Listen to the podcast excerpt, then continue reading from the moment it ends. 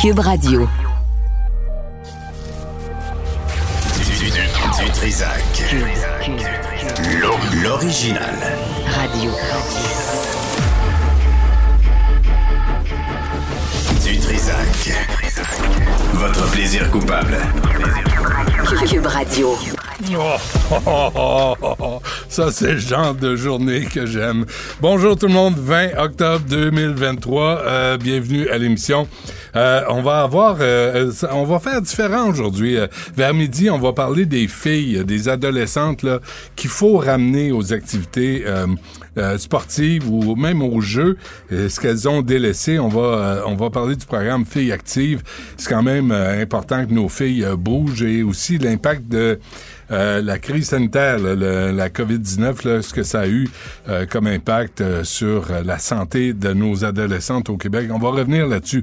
Mais tout d'abord, tantôt, Florence Demoureux va nous présenter une vidéo extraordinaire d'une visite de la mairesse Plante dans l'est de Montréal. L'est de Montréal. Pas la rue Crescent, l'est de Mon- Montréal.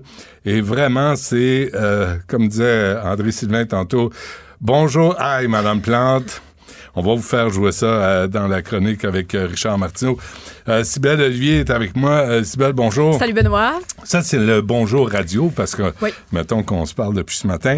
Là, ce matin, là, on a décidé que on dépose Officiellement, la pétition euh, quant aux dépenses, au train de vie princier de Mary Simon, notre unilingue euh, officielle, euh, parce que ça a commencé le quoi le 4 octobre le 4 dernier. hein? octobre, oui, avec Madame Vignola, Ouais. députée du Bloc québécois. Hmm. Et donc, on lui a demandé, en fait, de parrainer notre, euh, ben, ta pétition, Benoît, pour s'assurer que Madame la gouverneure générale, ben, elle va peut-être avoir euh, son, son mandat être révisé. Hein? Tu as Ouais. eu quelques propositions. Oui, ben, on veut pas rouvrir la Constitution puis se lancer Non. dans un débat interminable. Non, non, non, non, non. C'est simple. Non, non, j'ai eu l'idée, plus simple que ça, de réduire ses dépenses. C'est pas compliqué. Puis ça vient de la nouvelle de...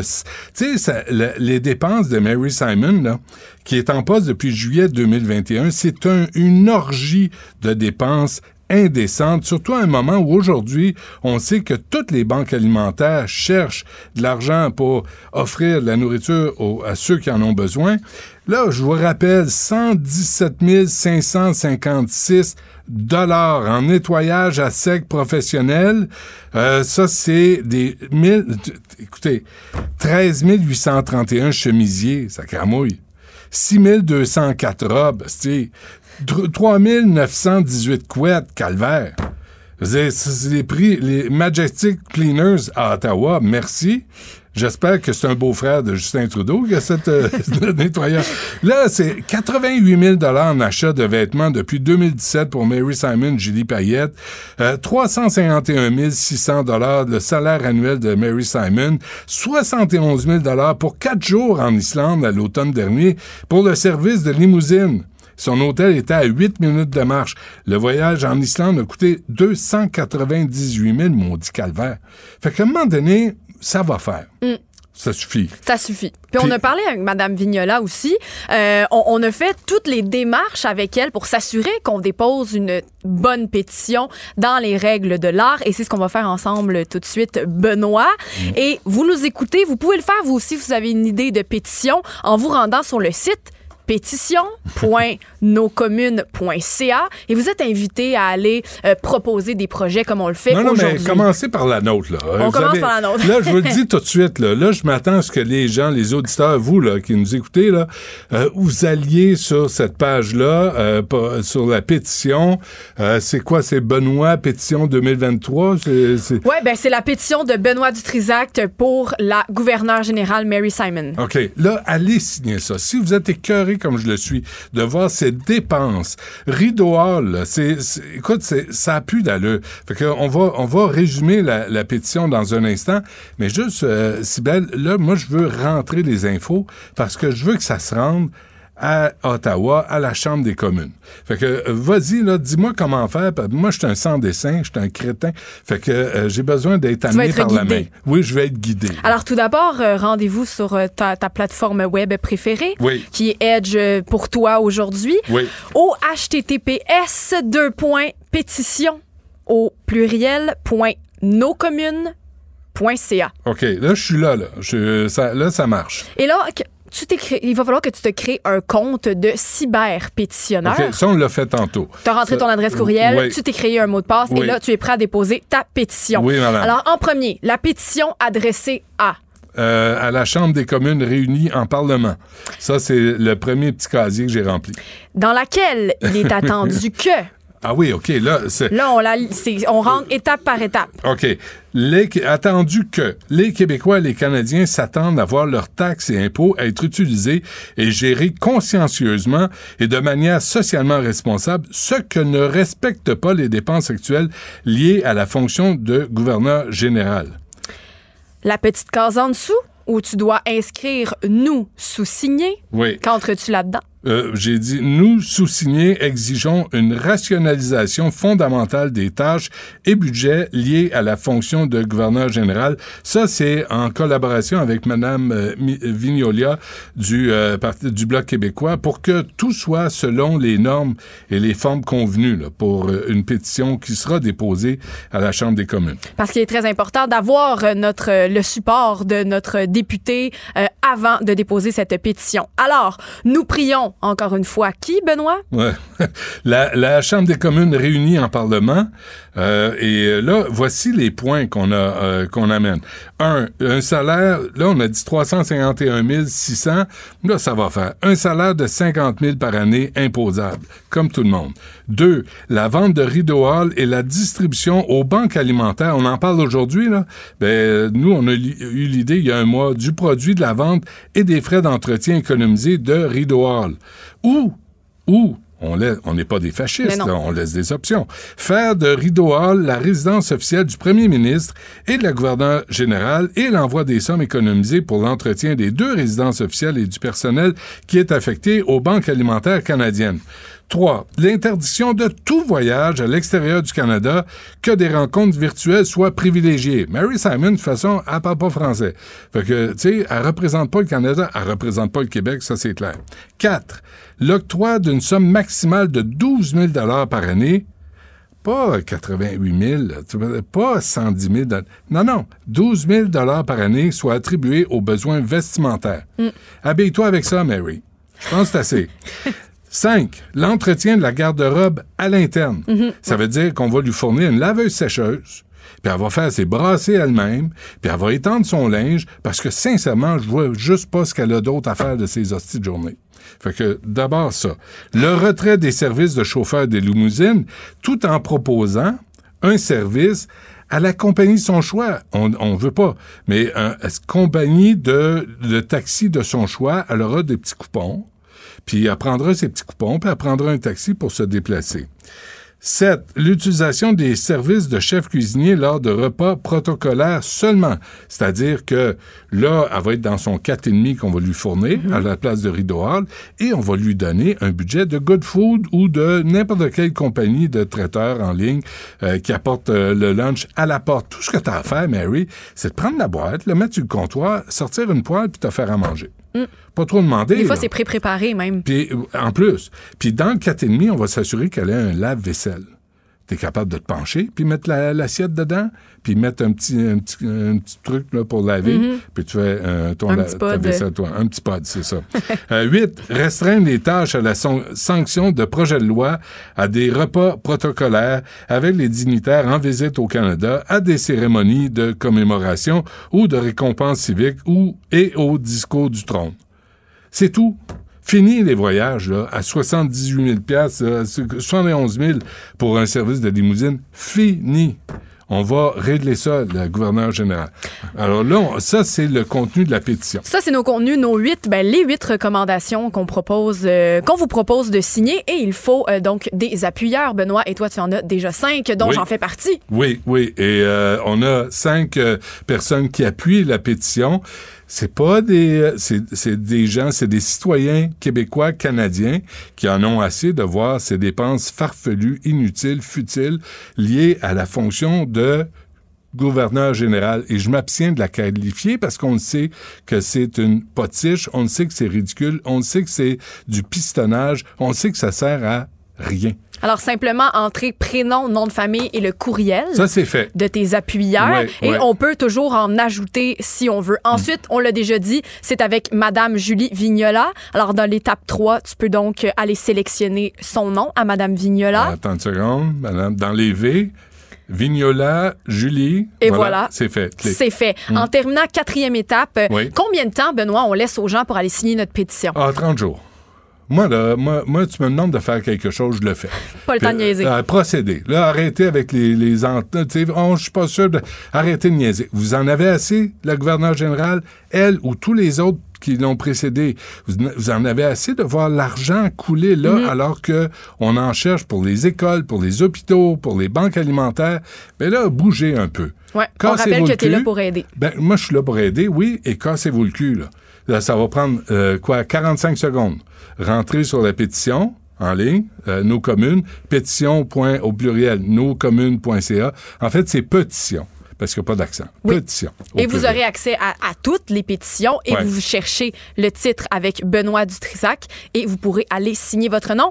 Benoît, dernière étape, je t'invite Oui. à déposer, à soumettre Attention. la pétition. Euh, Jean-François, as-tu une musique quelconque, là? Un, un roulement de tambour, euh, des, des trompettes? Non, pas ça. Non, ça, c'est quand on attend qu'on est écœuré, quand on attend qu'on réponde à, à notre appel.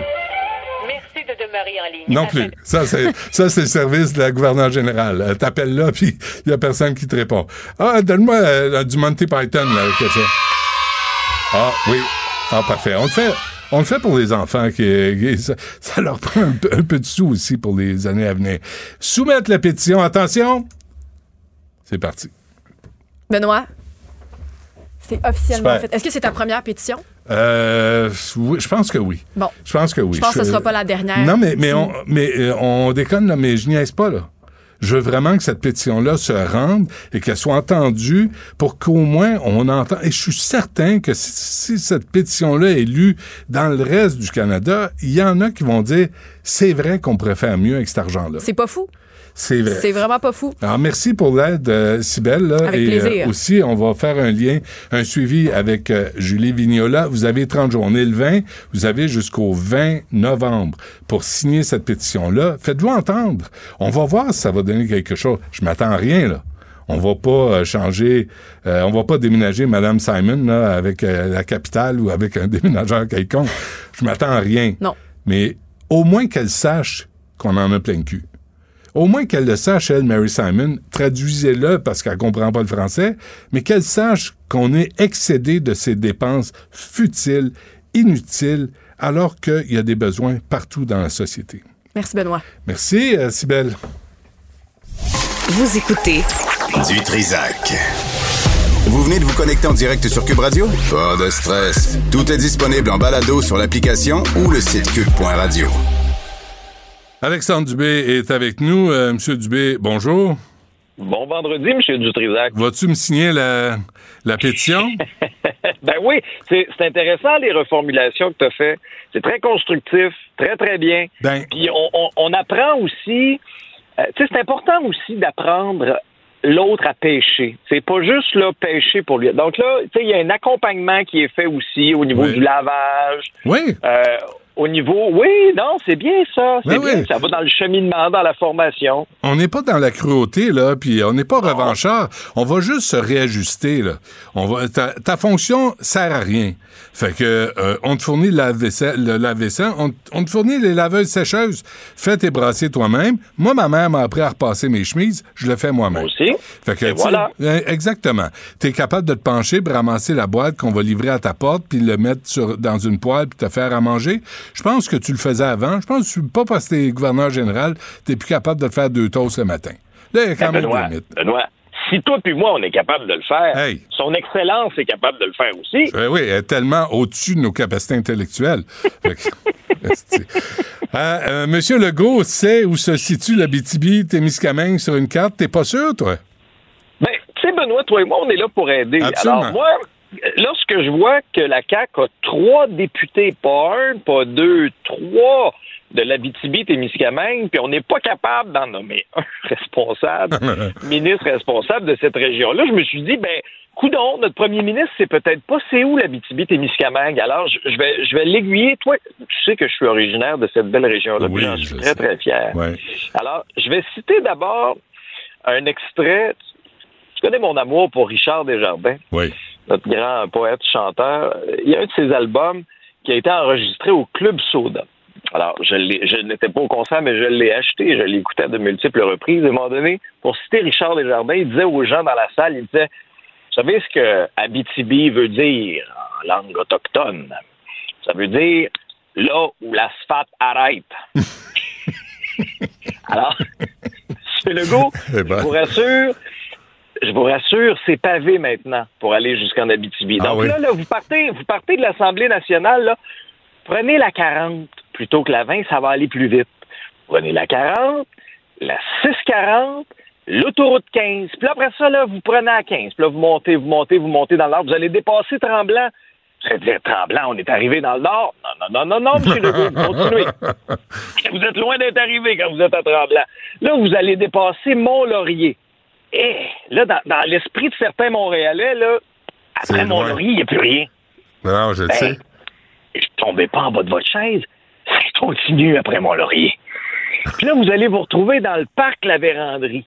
Là, vous allez avoir des épinettes à gauche, puis à droite, puis à un moment donné, votre cellulaire pognera plus. C'est normal. Continuez encore. Mhm. Après ça, au troisième orignal, là, vous prenez le carrefour giratoire. Puis là, vous allez être arrivé à Val d'Or. Mais c'est pas tout, là. Après ça, vous continuez. Puis en Abitibi, c'est normal, M. Legault. Il y a facilement, des fois, une bonne heure de route entre les villes. Puis là, vous allez voir Rouen-Noranda, vous allez voir Amos, vous allez voir Lassar. Vous avez des députés dans tous les villes. Ils sont tous là.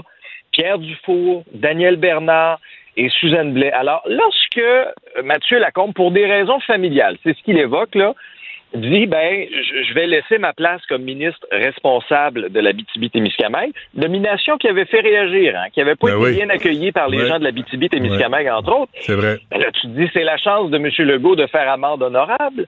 Ben non. Il nomme Jean Boulet. C'est, et puis, c'est pas, c'est pas une question, est-ce que Jean Boulet est, est compétent? Et bien sûr qu'il est capable de faire la- le travail, mais Jean Boulet, actuellement, est responsable de 61% du territoire québécois. Hey, ça se peut pas. Mais, Mais ça- frise l'appropriation culturelle. Tu sais, à un moment donné, il faut que tu... Tu sais, on- il y a des députés de région pour représenter les régions. Alors, donner ça à quelqu'un qui connaît les enjeux de la région d'Abitibi-Témiscamingue, c'est important. Ben oui, c'est important. Puis je dis pas, tu sais, si, si par exemple, Benoît, là, je sais pas, pour X et Y raison à la suite d'une élection, le parti au pouvoir n'a pas de député dans la région, n'a pas de député élu dans la région. C'est correct, Ouais. je peux comprendre. Ouais. Il y en a trois. Il y en a trois. Alors, je m'explique mal ça. Je trouve que sur le plan politique, ça manque de respect pour les électeurs de la BTB-Témiscamingue qui ont été malmenés. Là, pense à Rouen-Noranda, là. le dossier de la fonderie Horn. Ouais. Moi, encore aujourd'hui, je m'explique mal pourquoi on tolère le triple de particules dans l'air au niveau de certains polluants que ce qu'on tolère ailleurs au Québec. Penses-tu vraiment que les millionnaires de Westmount là, accepteraient d'élever leur famille juste à côté d'une usine qui pollue trois fois plus que la norme ailleurs au Québec? Ouais. Oublie ça. Ouais. Mais parce que c'est à Rouen-Noranda, parce que c'est loin de Montréal, on devrait tolérer ça. Suis pas d'accord. Ben, euh, vas-tu demander M. Legault en entrevue pour euh, avoir une réponse à ta question? Parce qu'elle est bonne en chien? Non, mais elle est vraiment très bonne, Alex. Là, Puis là, c'est pas Manuel Dionne là, qui doit répondre à la place de M. Legault. Parce que là, à la CAQ, ils font ça. là. Ils font répondre les attachés de presse à la place des ministres qui, euh, qui probablement connaissent pas les réponses. Fait que, mais, mais ils donnent pas des meilleures réponses. Puis tu dis, ils n'ont pas été élus. Là. Fait que les autres, on veut pas les entendre. On veut entendre des gens qui sont élus, à qui on a confié un mandat pour répondre aux questions et pour agir. Euh, là, est-ce que moi je trouve que tu devrais demander M. Legault en entrevue pour lundi ou mardi prochain. Puis la question, elle est très bonne. Mais Benoît m'a dit une affaire, des préposés aux communications qui amènent, qui amènent large, là, Ouais, ouais. pas juste au provincial. Ouais. Non, j'ai remarqué au municipal aussi, hein? En tout cas, euh, on va faire jouer, on va faire jouer un enregistrement tantôt là. Valérie Plante qui se promène dans l'est de Montréal. Euh, bonjour, aïe, vous allez stepper. Vous allez stepper, selon le terme euh, reconnu par l'Académie française. Stepper, Oui. ça veut dire sursauter. Euh, Oui, puis tu peux l'accorder aussi. Je step, tu Tu step, step. Nous steppons. On n'oublie pas Non. le ENT. Non. Nous steppons avec un S. oui, vous steppez avec un Z. Z. il ou elle. Il, elle, yel, step. Yel, step, ENT. Oui, merci. Voilà. Euh, le port de Montréal, il n'y a aucune. Il n'y a aucun bandit qui travaille au port de Montréal, Alexandre Dubé. Je veux que tu prennes ça dans ton petit cahier de notes. Ben, moi, je les crois quand ils me disent ça. moi, je les crois sur Non, mais elle est bonne, elle est bonne, cette histoire-là du bureau d'enquête. OK? Tiens-toi bien. Il y a. Tiens-toi bien, tiens-toi bien, tiens-toi bien. Je dirais Diane Dufresne. OK. C'est c'est l'histoire d'une Montréalaise, une dame qui, le printemps dernier, se fait voler son, son VUS euh, Kia. OK? Dans son VUS, elle a un système de marquage, le système TAG, qui permet de géolocaliser le, le véhicule. Alors, active ça. Bing bang, 36 heures après, ils réussissent à localiser son camion. Commencent les problèmes comme si c'était pas assez. Ça a pris 53 jours avant que la pauvre dame puisse ravoir son véhicule. Pourquoi? Ben, C'est parce que là, soudainement, lorsqu'on découvre un véhicule d'un conteneur à Montréal, Ouais. Oh là, attention, là. Là, là, c'est toutes les étapes, là. Là, on a les services frontaliers qui embarquent, les services du port, les douanes, les ci, les ça.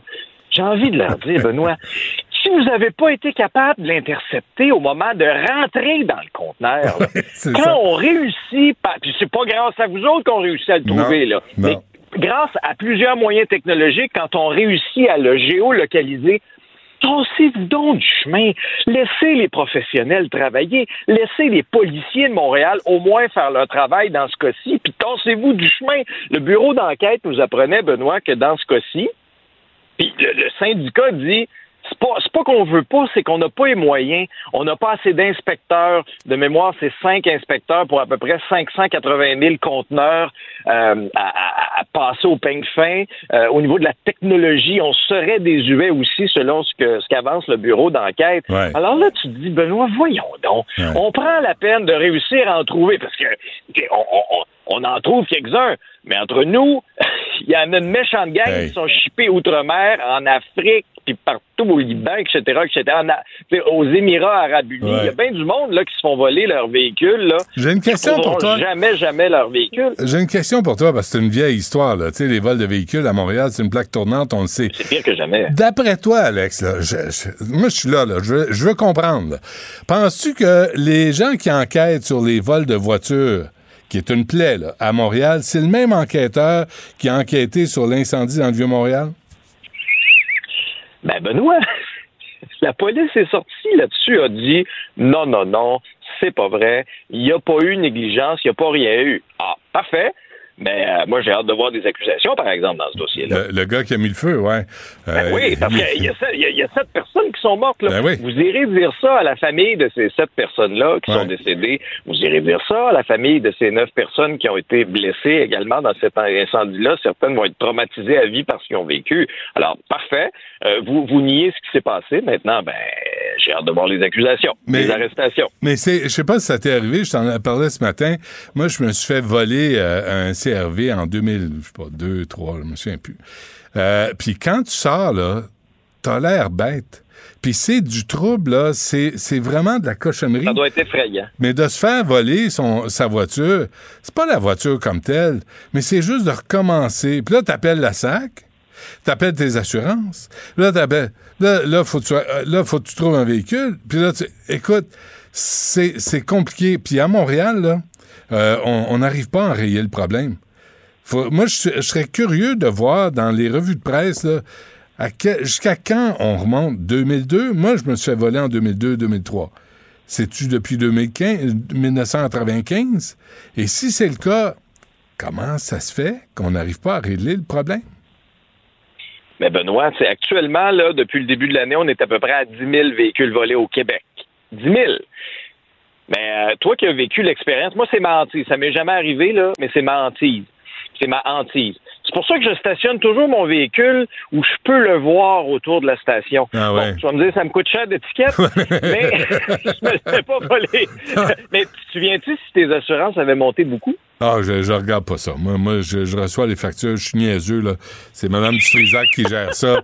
Mais, mais, mais sincèrement, euh, Alex, s'il y a autant de vols de voitures à Montréal, c'est sûr, sûr, sûr que ça coûte plus cher d'assurer une voiture à Montréal et au Québec que euh, quelque part au Manitoba.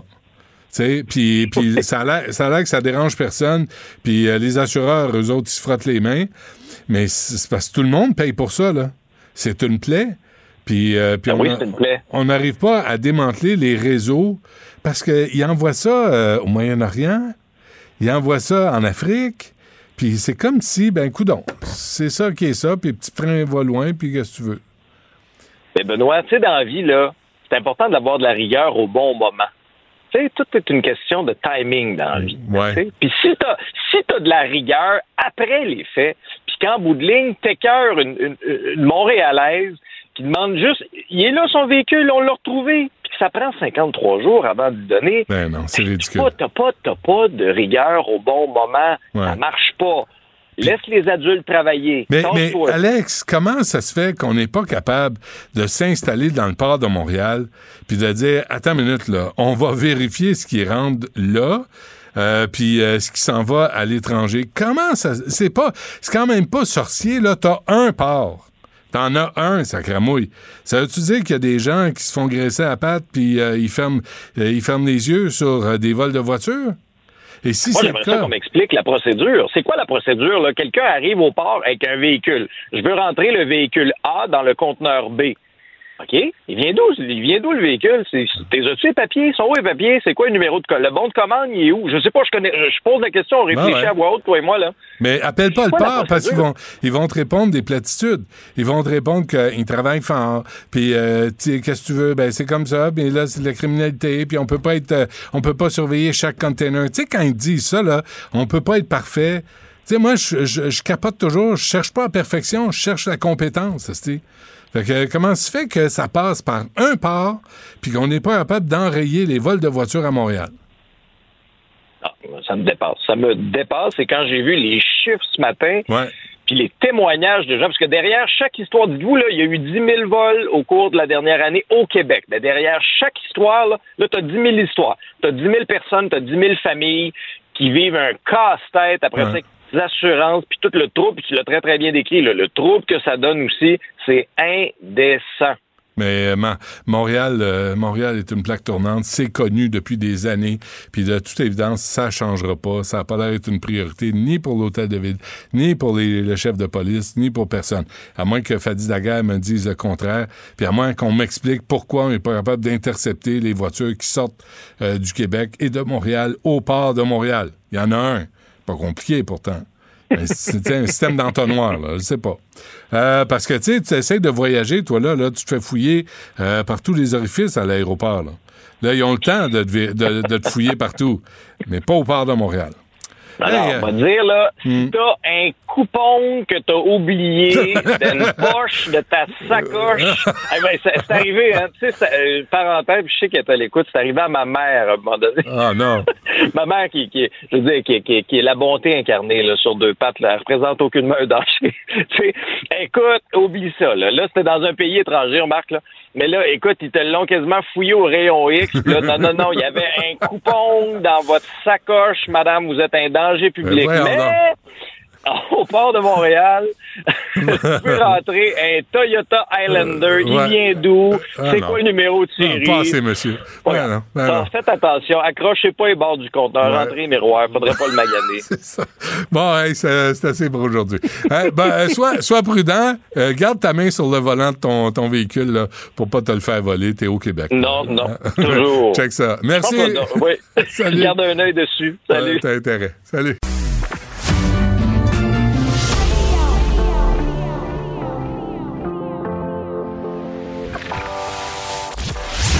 Il cuisine, il talonne, il questionne pour obtenir les vraies réponses.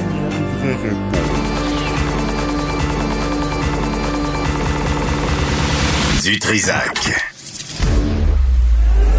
superbe, sublime, merveilleuse. Sauf que ce gars-là est quand même euh, rationnel et pragmatique. Mais ça pose un très grave problème.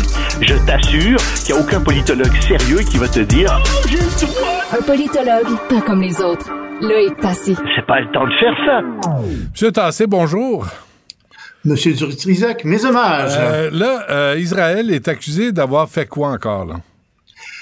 Ben, cette fois-ci, euh, ils ont, en fait, la dernière fois, remarque sur l'hôpital, euh, il y a de plus en plus de, de, choses qui sortent et on a vraiment l'impression que c'est la Hamas qui a fait ça. As-tu vu les on images? A montré des photos. As-tu vu du les images? cratère, etc. Ben, même, oui, pas, oui, oui, oui, oui. même pas un cratère. Il y a des nids de poules plus gros que ça à Montréal.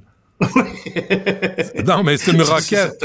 Est-ce que la Hamas sévit à Montréal? Euh, ben, se met pas là-dessus. Mais dans The Guardian, là, dans The Guardian, le, Oui, le oui. journal anglais, euh, il y a des photos, puis il montre le stationnement, puis il dit c'est c'est comme un ça peut pas être un missile, c'est pas assez profond, puis les photos montrent Non. que c'est euh, c'est une crevasse de roquette. Oui, oui. Oui, oui, ça a vraiment l'air d'être quelque chose qui est plus petit. Puis bon, il y avait des gens qui étaient là, il y a eu des morts quand même, là, mais Ouais, euh, qu'on- ça semble pas être Israël qui a fait ça de plus en plus. On a l'impression que effectivement c'est le Hamas qui l'a fait.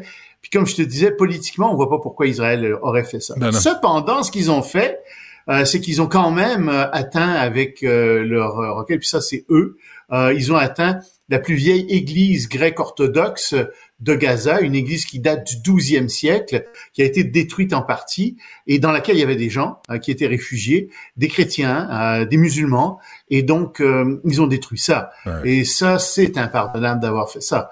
Ils vont dire que c'est une bavure, c'est une erreur, ils savaient pas, etc. C'est la guerre. Je veux bien, mais ça fait beaucoup de bavures, ça fait beaucoup. Puis de toute façon, tu sais, ils ont bombardé. Moi, ce que je trouve épouvantable, c'est qu'ils ont bombardé le sud de Gaza. Ils ont bombardé la route qui passe, qui mène de l'Égypte à Gaza. Les camions ne peuvent plus passer. On est en train de réparer la route et ça retarde d'autant l'entrée d'aide humanitaire. Et ça, c'était très, très volontaire. Et ici, on voit bien que euh, il y a une partie de l'armée israélienne là, qui euh, n'a rien à faire des, des motifs euh, humanitaires et qui se comporte euh, comme qui fait des crimes contre l'humanité. Euh, La- je pense qu'on le peut- Hamas non plus. faut, ça- faut pas oublier les horreurs qu'a commises euh, les- le Hamas. Totalement. Non, Non, plus. Moi, je, je pardonne rien au Hamas Ouais. euh, ni au Hezbollah qui, qui sont plus au nord. Je suis tout à fait d'accord avec toi, mais euh, je veux pas non plus euh, être naïf puis penser que Israël mène Non. une belle petite guerre bien propre. Non, euh, c'est pas ça qui se passe. Et euh, on se demande quand est-ce qu'ils vont entrer. Ils sont toujours pas entrés. Euh, puis, tu sais, la situation demeure extrêmement explosive. C'est peut-être pour ça d'ailleurs qu'ils n'entrent pas pour le moment parce que ils ont très peur de la réaction du Hezbollah. Mm. Euh, mais c'est sûr que la situation demeure extrêmement volatile et c'est certain euh, que empêcher l'aide humanitaire de rentrer, même si on sait qu'une partie de cette aide va aller au Hamas, ça demeure. euh, je suis désolé de le dire comme ça, mais c'est un crime de guerre de faire Mm. ça. Parce Bon. qu'il y a des gens qui meurent pour rien, des innocents. La saga entre l'Inde et euh, le Canada est pas terminée. Hein.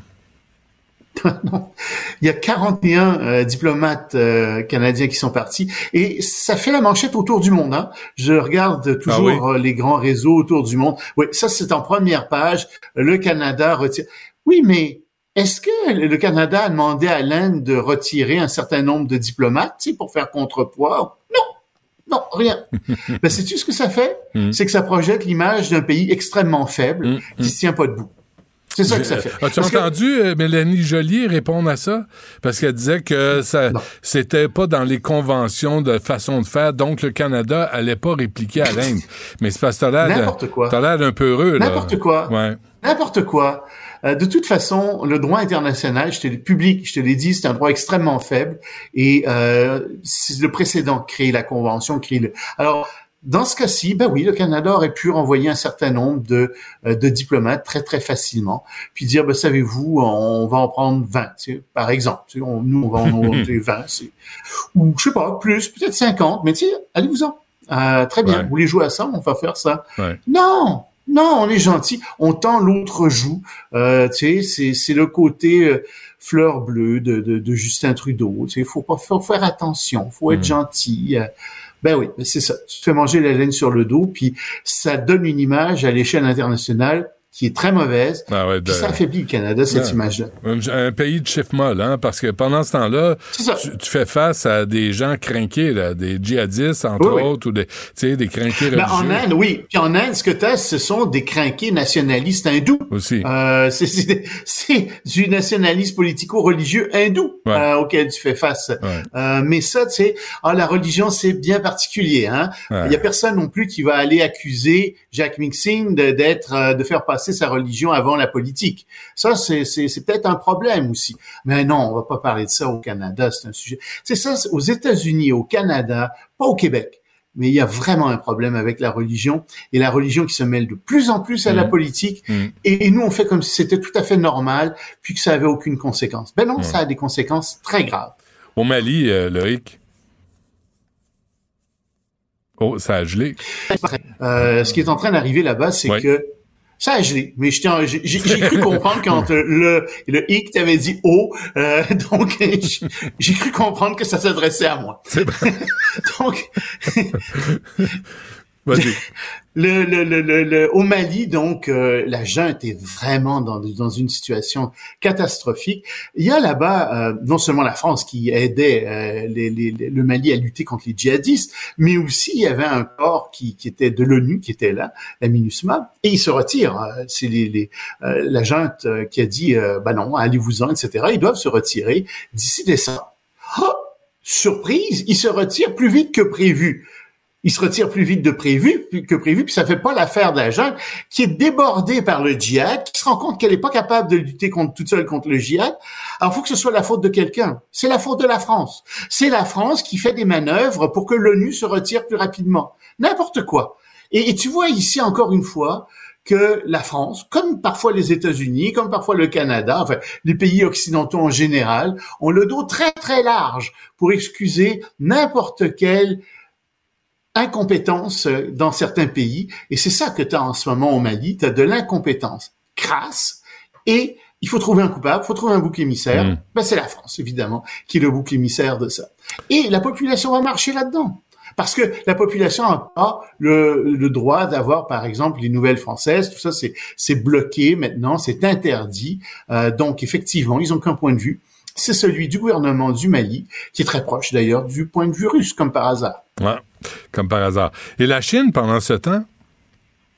La Chine, pendant ce temps-là, est en train de réduire, c'est a annoncé qu'elle allait restreindre ses exportations de graphite. C'est très important, le graphite, par exemple, dans la construction de voitures. La Chine est le premier producteur mondial de graphite. Et donc, après les terres rares, la Chine dit, ben non, on, on va commencer à restreindre ses exportations. Ça fait paniquer les fabricants euh, d'automobiles euh, qui essaient de sécuriser un peu partout des approvisionnements à travers le monde autre qu'en Chine. Euh, c'est difficile, ça va faire monter évidemment beaucoup le prix du graphite et celui euh, des automobiles aussi, bien entendu. Et, ça montre encore une fois cette lutte géopolitique, cette lutte économique pour le contrôle des matières premières stratégiques, euh, des minéraux stratégiques qui ne s'arrêtent pas, qui continuent à travers le monde. Et malheureusement, ben, on, on est dans ce nouveau monde Écoute, on a- de, on- de- de on- contrôle. On n'aura pas le choix d'acheter des voitures chinoises. Comme c'est là. Ils sont arrivés en Europe, puis la compétition est féroce. Oui, oui, féroce. Hmm. Euh, puis en Amérique du Nord, ils y sont pas encore parce qu'ils n'ont pas de. C'est, dur vendre des voitures. Ça prend des garages, Ouais. euh, ça prend des pièces de rechange, des, des, des réseaux de distribution. Ils n'ont pas ça encore, les Chinois. Mais c'est sûr que si tu les laisses faire, c'est une question d'années avant que ça arrive. Et euh, c'est certain que euh, les grands fabricants d'automobiles vont faire des pressions extraordinaires sur les gouvernements canadiens, américains, pour qu'il y ait des, euh, des taxes à l'entrée extrêmement fortes Hmm. pour ces automobiles chinoises, c'est certain. Bon, et avant qu'on se quitte, Loïc, un mot. euh, dimanche, il y a des élections en Argentine. Oui, puis tout le monde regarde ça parce que celui qui est en avance, c'est un libertarien. Il veut couper l'État. euh, Écoute, moi je te dirais, c'est un fou furieux, c'est un idéologue. euh, il veut tout couper. euh, et l'Argentine était plutôt à gauche, avait plutôt, mais ça allait très mal en Argentine. Il y a un taux d'inflation de 125 euh, taux de chômage extrêmement élevé. Mmh. Les gens sont pauvres en Argentine, et donc ils sont prêts à tout maintenant. Et ils sont prêts à suivre ce gars qui promet d'adopter le dollar américain, de laisser tomber la devise, euh, qui veut couper, comme je te dis, la moitié euh, des, euh, des, des, des ministères un peu partout. Ça fait penser un peu à Poilièvre, hein, d'une certaine manière. Et donc c'est pour ça qu'on suit ça aussi. Et dimanche, il y a de très très fortes chances d'entrée de très forts risques, je te dirais honnêtement, de rentrer en Argentine.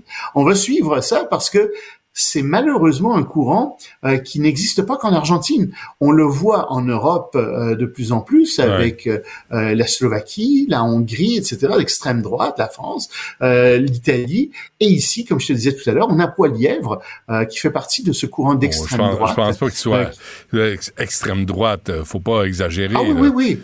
Ben, ben voyons donc.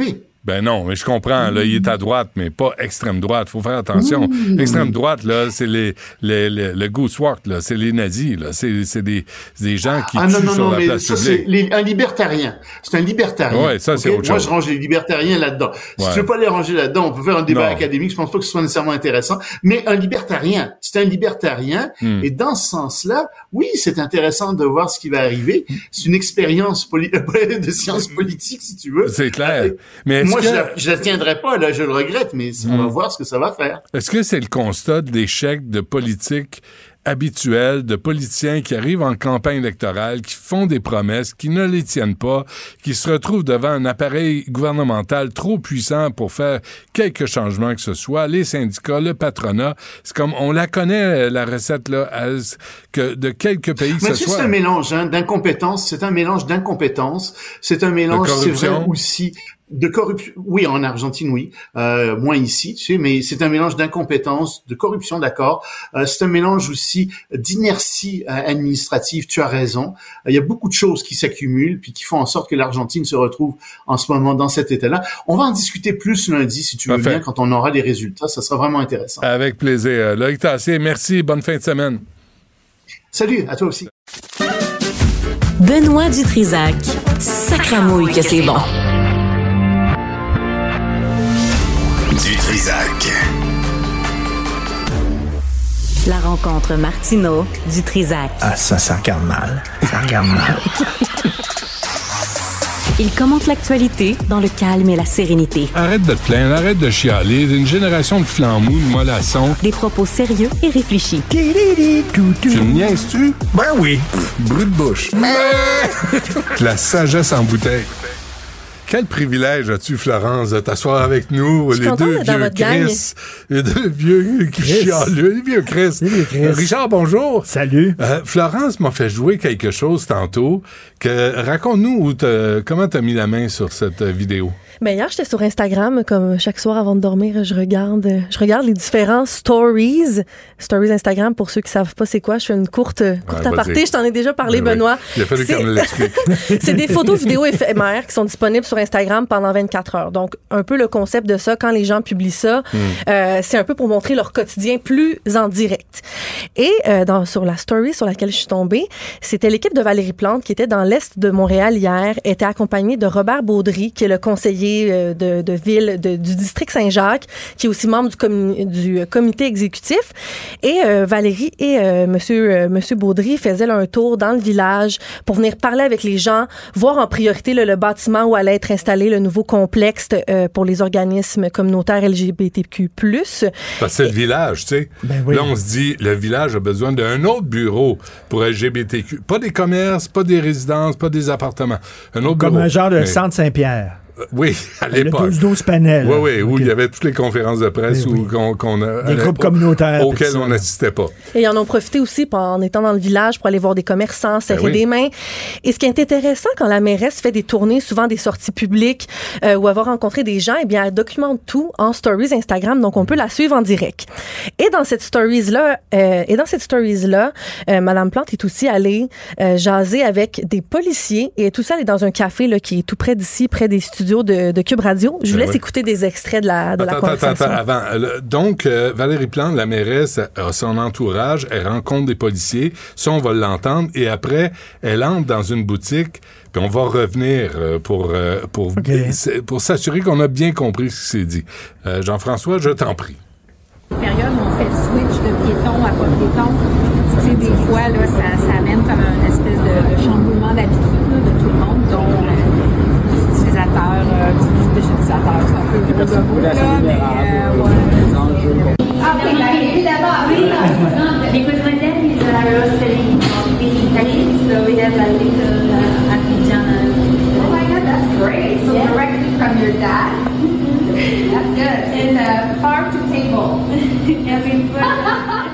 Ah, on adore son rire. Donc, en premier, pour mettre un peu en contexte, c'est sûr qu'il y avait beaucoup de bruit. On l'entend parler avec des policiers dans le village où elle leur parle en français. Sur la rue. Elle parlait justement là, que, la, Ouais. que la rue Sainte-Catherine venait de, de, de plus être piétonne, euh, donc des habitudes des, des gens. Puis ensuite, on la, on la voit en fait entrer dans un café, parler avec une employée qui au début essaie de parler français, ensuite elle, elle se met à parler en anglais. Et Madame Plante lui répond par la suite en, En anglais. Mais tout de suite. Alors, Et après ça, la, discussion se déroule entre les deux, bien sûr, en anglais. en anglais. Alors là, on, libère Florence parce qu'on veut pas la mettre dans le trouble. Hein? On veut la laisser faire son travail. Merci Florence pour euh, Merci cette à vous vidéo. deux. Florence. Puis, puis on veut pas t'associer à nos commentaires qu'on connaît pas tout de suite. Sais-tu mais- euh, sur quoi lui il surfe le soir avant de dormir? C'est pas sur. euh, sur Non, pas, pas de lumière bleue le soir avant de se coucher. Merci Florence. Merci. Euh, Alors, mais- est-ce que ça te, est-ce que ça t'étonne? Est-ce que ça te surprend? Est-ce que ça me t'étonne? Est-ce que ça t'étonne? Que ça te- que Mme Plante, à la première occasion, comme on dit en bon français, toujours selon l'Académie française, elle switch en anglais, mais sans hésiter. Et c'est ça le bonjour high de, le- de, de l'administration Plante. C'est ça où tu es devant un employé qui te parle en anglais, puis au lieu de dire, excuse-moi, je veux un service en français, non. Tu tapes la tout de suite, puis tu dis, oh, I'm sorry, oh, that's so great, oh, your father, oh, that's great. Mais, c'est- mais à la, à la Montréal, limite, là, là.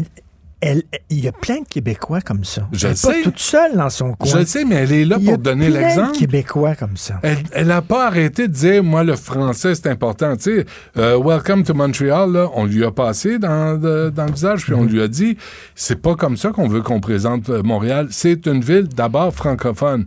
Elle se présente dans un café, on lui répond en anglais, puis tout de suite, comme une, une bonne colonisée, elle va se mettre à parler en anglais, au lieu de continuer puis dire, il me semble que si tu es dans une entreprise de service, Mais oui.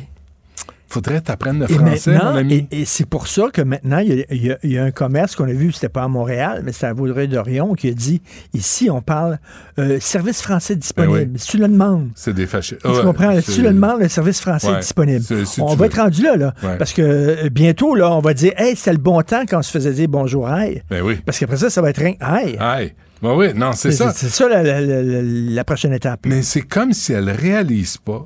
Elle veut tellement être fine puis faire plaisir à tout le monde. Mais- Elle réalise pas c'est quoi son statut. Elle est la mairesse de la ville francophone en Amérique du Nord. Puis elle, ne comprend pas ça. Puis dès qu'elle a pour elle- une occasion, pour elle, elle- se met à parler Pour l'anglais. elle, Montréal est une ville bilingue. Bilingual. Et elle devrait lire la charte de la ville. Ben oui. Le premier truc, de Mm. la premier article de la charte de la ville, Ouais. Montréal est une ville francophone. Ouais. Une Mais ville Montreal française. is a... Francophone. Oh, francophone. Oh, Welcome to Montreal. Uh, well, thank you. uh, Mais tu l'as dé- déjà vécu ça. T'es cinq euh, Ben oui. francophones. Il Ouais. y a un anglophone qui débarque. Ben oui. On se met tous à parler anglais. Ouais. Puis je l'ai fait. Ouais. Notre quoi? réflexe, c'est comme ça. Tu sais que je déménage. On va être gentil, on va être poli. je déménage, puis euh, Madame Dutrisac, là, je, absolument, c'est moi qui fais la peinture. Moi, je, je travaille de mes dix doigts, je suis capable. Mais là, je me dis, oh, un je vais me donner, oui, je suis un homme. Euh, je vais me donner, je vais me donner une chance. Et là, euh, Madame Dutrisac appelle un peintre, une référence. OK? Sur la rive sud, là, le peintre euh, le- lui parle, parle pas français. Pas un mot. Je comprends pas. Elle me l'a imité. Je dis, toi, toi, Madame Dutrisac, as-tu un problème à donner un contrat à Ouais. quelqu'un qui parle pas français? Elle dit, pas mal, oui. Je dis, ben moi aussi. Alors moi, je vais faire la peinture, puis sais-tu quoi? Je vais te dire dans ta langue, fuck off. Quand je fais livrer de la bouffe, moi, c'est no French, no tip. C'est ça. C'est tout. C'est mon affaire. No French, Mais il va falloir qu'on qu'on- qu'on Mais se tienne debout un peu. Et là, tu as une mairesse qui, à la première occasion, veut montrer qu'elle est bilingual. On est content pour Mais vous, tu veux ce qu'elle Mme dit, Plante, là? là. Tu veux ce qu'elle dit, là? Là, il y a une mesure. Pascal Derry, bravo. Ministre de l'Éducation Ouais. supérieure, bravo. Ouais, ouais. Les Canadiens anglais qui viennent ici, là, ils vont payer plus cher. Ben c'est pas vrai qu'on va financer. Et là, Parce qu'après, ils s'en vont Ben avec oui, leur ben expertise. oui. Mais reste de Montréal, ce sera pas bon pour l'image de Montréal. Ben oui. Ça, c'est, le Québec. Qu'est-ce qu'ils vont penser de nous autres? Ils vont dire qu'on n'est pas fin. Qu'est-ce qu'ils vont penser? Comment tu dis ça en sheep? Un mouton. Mais tu sais, les Ben, moutons, hein, ben, well. Pink ben, Floyd avait une tune qui Ouais. s'intitulait sur Animals, Ah qui oui? s'intitulait Sheep. C'est ça. Puis là, t'es- tu, tu suis le bétail. Mais ça, ça marche pas, là. En passant, euh, j'espère que tu vas signer la pétition que Sybelle et moi euh, avons, euh, avons menée là, Ben jusqu'à oui. terme. Là, on l'a envoyé à la Chambre des communes, puis on veut pas de débat sur la Constitution, le rôle de la gouverneure générale. Pas de temps à perdre. Moi, là, j'ai pas de temps à perdre dans la vie. Je suis vieux, Réduire les dépenses. De- juste réduire ses fonctions. Plus de voyage à l'extérieur. Tu te fais ça sur, euh, sur Zoom ou sur Team, puis tu t'arranges avec tes problèmes. Il n'y a plus de cuisinier. On t'envoie un good food, un, un eat euh, whatever. Tu sais, c'est tout en Eat anglais. fresh. Ouais, ouais, c'est ça. Tout en anglais. On va tout, euh, ouais, on va tout, à- on va t'abonner à ça. Là. De toute façon, tu comprends pas le français. On va t'abonner à des compagnies anglophones. Euh, Il n'y a plus de limousine. Là. 71 000 Mais piastres, attends une minute. Attends, attends minute. Par contre, une affaire. Moi, il y a une affaire que je veux qu'elle garde. Quoi? Son abonnement Netflix, parce que la prochaine saison de The Queen arrive. Là. Ah oui, ben oui. Non, mais Ça arrive, là. Mais ça, j'ai pas trop avec The ça. Crown, The Crown. The Crown. Ça commence Mais j'ai pas, j'ai pas trop avec ça, là. Même que, The Crown. on- moi, moi, je, je suis là pour aider, là. Je suis pas dans Tout la, temps, dans tout méchanceté. T'étais comme ça au frontière. Laveuse, sécheuse fournie. Avec des pods, comme on dit, là, de, de, de Mais- détergent. Allez Puis- voir, allez voir dans le National Post d'aujourd'hui. Alors, euh, ils ont fait construire comme un genre de, de- Ils appellent ça de burn, la grange. C'est comme un genre de. Ben oui, tu me disais ça, toi. C'est un genre de- de- d'espace d'entrepôt pour entreposer, tu sais, euh, comme, je sais pas, des autos, des affaires, des affaires de garage, puis tout ça. Et c'est en tôle ondulée, c'est super lettre. Ça a coûté 8 millions de dollars. À 8 Rideau sur son terrain. Pour une 8 grange. millions. Attends une minute. Et non seulement ça, ils ont fait des plans parce qu'ils voulaient changer l'escalier de Rideau Hall. Finalement, ils l'ont pas fait. Ils n'ont pas changé l'escalier, mais les plans ont coûté 140 000. C'est- une orgie de 140 000. dépenses inutiles. Euh, D'ailleurs, dans la pétition, on dit ça, Rideau Hall, Rideau Hall, là, euh, on va, on va pas le vendre, mais Justin va s'installer là. On va arrêter de dépenser, là. Là, on va, euh, on va réduire les dépenses au Canada. On est de même, là. La dette nationale, là, on l'a jusqu'au trou fignon. là. On est de même, là. On n'a plus de- d'espace de respirer. Ça- On va couper les dépenses et l'argent qu'on fait avec les économies, on envoie ça dans les banques alimentaires à travers le Canada. Pas juste au Québec, là. À travers le Canada. Puis Justin, ils n'ont plus besoin de maintenant euh, deux toilettes, de deux salles de bain. Il est seul. Ça, j'embarque pas là-dedans. Là, là, Ça je- coûtait moins cher? Non, ça, je veux pas, euh, je veux pas commenter là-dessus. Mais effectivement, euh, pu- mais même à deux, tu peux avoir juste une salle de bain. Ah. Hey, chez nous, là, on- hey, Richard, chez vous, chez nous, là, quatre gars, quatre gars, mes parents, dans un logement euh, antique en bas, une salle de bain. Quatre gars, mes parents. On était six dans la maison. Une salle de bain. Il y en a un qui rentre dans la douche, l'autre est assis sur le bol. Non, non, non. Ah, non, ah, boy, non, là-bas, non, chacun son tour. Non, non, non, il n'y avait pas ça. Chez nous, c'était pas. Non, non, monsieur. Mais même dans un couple, même après 20 ans que Ouais. tu es ensemble, Ça même peut après tuer 20 ans, l'amour. il faut se garder une petite gêne. Oui, ça tue l'amour. Tu vas aux toilettes, ferme la petite porte. Oui, oui, oui. Non, il y a- a une vie Tu te privée. souviens, à un moment donné, dans Eyes White Shot de Stanley Kubrick, au tout début, Ouais. Nicole Kidman, Ouais. elle fait pipi, puis Ouais. elle s'essuie. Elle s'essuie, puis de- devant Tom Cruise, ils sont en train Ben de se parler, puis elle est sur le bol de la toilette. Mais faire un petit pipi, c'est pas grave. Pipi. Un petit pipi. Il y en a à Québec, là. C'est Nicole dit- Kidman. Oui, oui. Ben, c'est un pipi de Nicole Kidman. C'est comme sa perle. Bon, OK, ça, OK, c'est- là, ça chire. que- oui, c'est ça. Alors, j'aimerais que Ben, j'invite tout le monde là, à signer, puis Et- j'espère que tous les animateurs de Cube Radio vont, vont m'aider Oui. à inciter les auditeurs et les auditrices. Il faut partir à la vague. La pétition. Partir la vague. On a 30 jours. Et après, Mme Vignolia va la déposer ou je ne sais pas trop, mais on a 30 jours. Que- merci à Florence. euh, puis qui- Ben oui. qui- qui- eh, ce soir, avant, avant de dormir, qu'est-ce qu'elle va voir? Je sais sur pas. les stories? Je sais pas. Mais pas la mienne, je suis pas là-dessus. Mais je suis curieux de voir. Ah, J'aimerais ça, moi, ton, Ah. ton quotidien. Oh, il est platant, désespoir. si J'aimerais ça. Ah oui, Richard, prends un numéro, mets-toi en ligne. Si tu savais. Euh, merci, on se reparle bye. lundi. Bonne fin de semaine. Vous écoutez Du Trisac. Vous venez de vous connecter en direct sur Cube Radio? Pas de stress. Tout est disponible en balado sur l'application ou le site cube.radio. Il y a un article dans la presse que j'ai lu ce matin. C'est en fait deux articles euh, et c'est sur les adolescentes qui rencontrent vraiment euh, plusieurs et divers obstacles euh, pour maintenir des activités sportives et physiques. Avec nous, Geneviève Leduc, qui est conseillère principale au programme chez Filles Actives. Madame Leduc, bonjour. Bonjour. Attendez, je vais mettre mes barniques là, parce que je vois plus, je vois plus rien à l'âge que j'ai. D'abord, expliquez-moi, c'est quoi le programme Filles Actives? C'est vraiment intéressant. Oui, ben Filles Actives, en fait, on est l'équipe féminine multisport non compétitive des écoles secondaires. Il y a beaucoup de mots, là, mais tout simplement, ce que ça veut dire, c'est que les filles dans les écoles secondaires peuvent s'inscrire à Filles Actives en parasco, de la même façon qu'elles s'inscriraient à l'équipe de basket, si on veut, ou à la troupe de théâtre. Mais chez Filles Actives, on ne fait pas de sélection à l'entrée. On accueille tout le monde. On fait du multisport. Donc, on découvre nos toutes sortes d'activités, même si on sent qu'on n'a pas nécessairement euh, trouvé c'est quoi notre sport favori ou dans quel sport on, est le plus compétente. Hmm.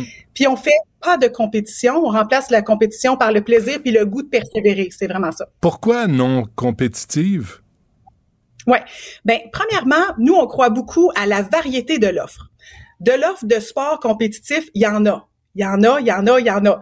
Tous les contextes, en fait, où on peut inscrire nos jeunes dans un sport, ça vient pas mal à tout coup avec une certaine forme de compétition. Hein? Hmm. Fait que ça, c'est formidable. Tant mieux que ça continue, on n'a rien contre ça. Ouais.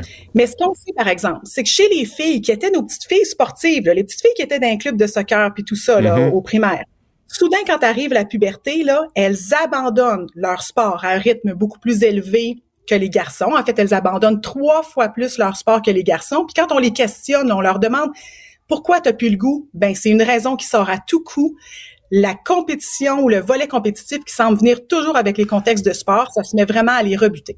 Pourquoi euh, ça les rebute? Parce que la compétition, ça peut être aussi, tu sais, il y a l'esprit d'équipe, euh, tu as une équipe contre l'autre, ça pose un... T'as pas nécessairement besoin de vouloir arracher la tête à ton, ton adversaire. Il peut avoir quelque chose de, de tripant. Tu sais, au volleyball, il y a de la compétition, mais, mais c'est une légère compétition. Pourquoi cette réaction-là? Ben en fait, moi je pense qu'il faut accepter que notre moteur pour être physiquement actif là, il peut être de toutes sortes d'ordres. Puis c'est ça la beauté de la chose là. Tout le monde est différent. Euh, donc il y en a qui sont vraiment motivés. C'est vraiment un moteur, tu sais que ce soit la compétition, battre quelqu'un d'autre ou battre notre score de la semaine passée au golf, peu importe. Il y en a qui sont vraiment motivés par ça, puis formidable. Mais il y en a pour qui ça cause du stress, ça cause, euh, ça cause une chute de la santé euh, émotionnelle aussi. Ah oui. Euh, donc, cet inconfort-là, on veut pas le vivre parce que l'activité physique, c'est un outil pour se sentir bien. Ouais. Fait que là, si on se sent plus bien, faut offrir aux filles d'autres genres de contextes. Comment ça fonctionne, euh, Filles Actives? C'est quoi le, le, rapport avec les écoles? Oui. OK, fait que dans le fond, on est déployé dans les écoles secondaires du Québec. Ça veut dire que les écoles, première étape, doivent s'inscrire à Filles Actives, si on veut. Puis on est en pleine période d'inscription. L'année dernière, on avait 285 écoles secondaires partenaires Filles Actives. Ça veut dire que dans 285 écoles, il y avait une équipe Filles Actives. Donc, euh, à partir de là, nous, ce qu'on offre, euh, c'est du soutien pour ces milieux scolaires-là pour présenter l'activité physique autrement aux filles. Parce que, tu sais, faut pas continuer à faire la même chose si on arrive toujours à réaliser que les filles sont en déficit. Il y a un grand écart entre la pratique d'activité physique des filles et des gars. Ça veut dire, attention, là, faut parler à nos adultes, faut présenter l'activité physique autrement aux filles parce qu'il faut qu'elles apprennent à utiliser l'activité physique comme un outil pour se sentir bien. Donc, on fournit des formations, des grands événements, des grands parties autour de l'activité physique. Rappelons-nous que les filles qui sont pas dans les équipes sportives, là, ils ont jamais l'occasion d'aller en tournoi, hein, puis de vivre cette petite frénésie-là, de partir en autobus, de vivre quelque chose d'émotif mmh. super fort avec ton équipe. Il y a plein de filles qui vivent jamais ça. Donc, on leur offre ça. On offre euh, de, de, la formation pour les adultes qui les entourent. On envoie des ambassadrices, c'est-à-dire des femmes qui vont aller présenter leur sport dans les écoles. Puis, on offre, euh, bien sûr, un site web, un contenu aussi médias sociaux parce qu'on s'adresse aux enseignants, mais on s'adresse aussi aux filles. on essaie de le faire via les réseaux sociaux qu'elles consultent pour essayer de leur envoyer des messages euh, qu'elles vont avoir le goût d'entendre. Donc, bien sûr qu'on est, on essaie d'être pas euh, donc, euh, mais ça, c'est la ligne est fine, hein? Ah on s'intéresse hein? aux adultes. Alors, il faut toujours savoir qu'est-ce qu'elles apprécient, qu'est-ce qu'elles ont le goût de lire, quelle couleur elles apprécient, quelle, quelle imagerie va les encourager. Mm-hmm. Puis c'est comme ça qu'on va les embarquer dans notre gang, c'est-à-dire la, gang des gens qui aiment ça faire de l'activité. Mais, mais, comment vous payez vos comptes, euh, vous autres, euh, filles actives? On est une fondation. On est une fondation, donc on compte sur euh, des partenaires formidables privés et euh, on a du financement public aussi. On a un bon soutien du ministère de l'Éducation du Québec. OK.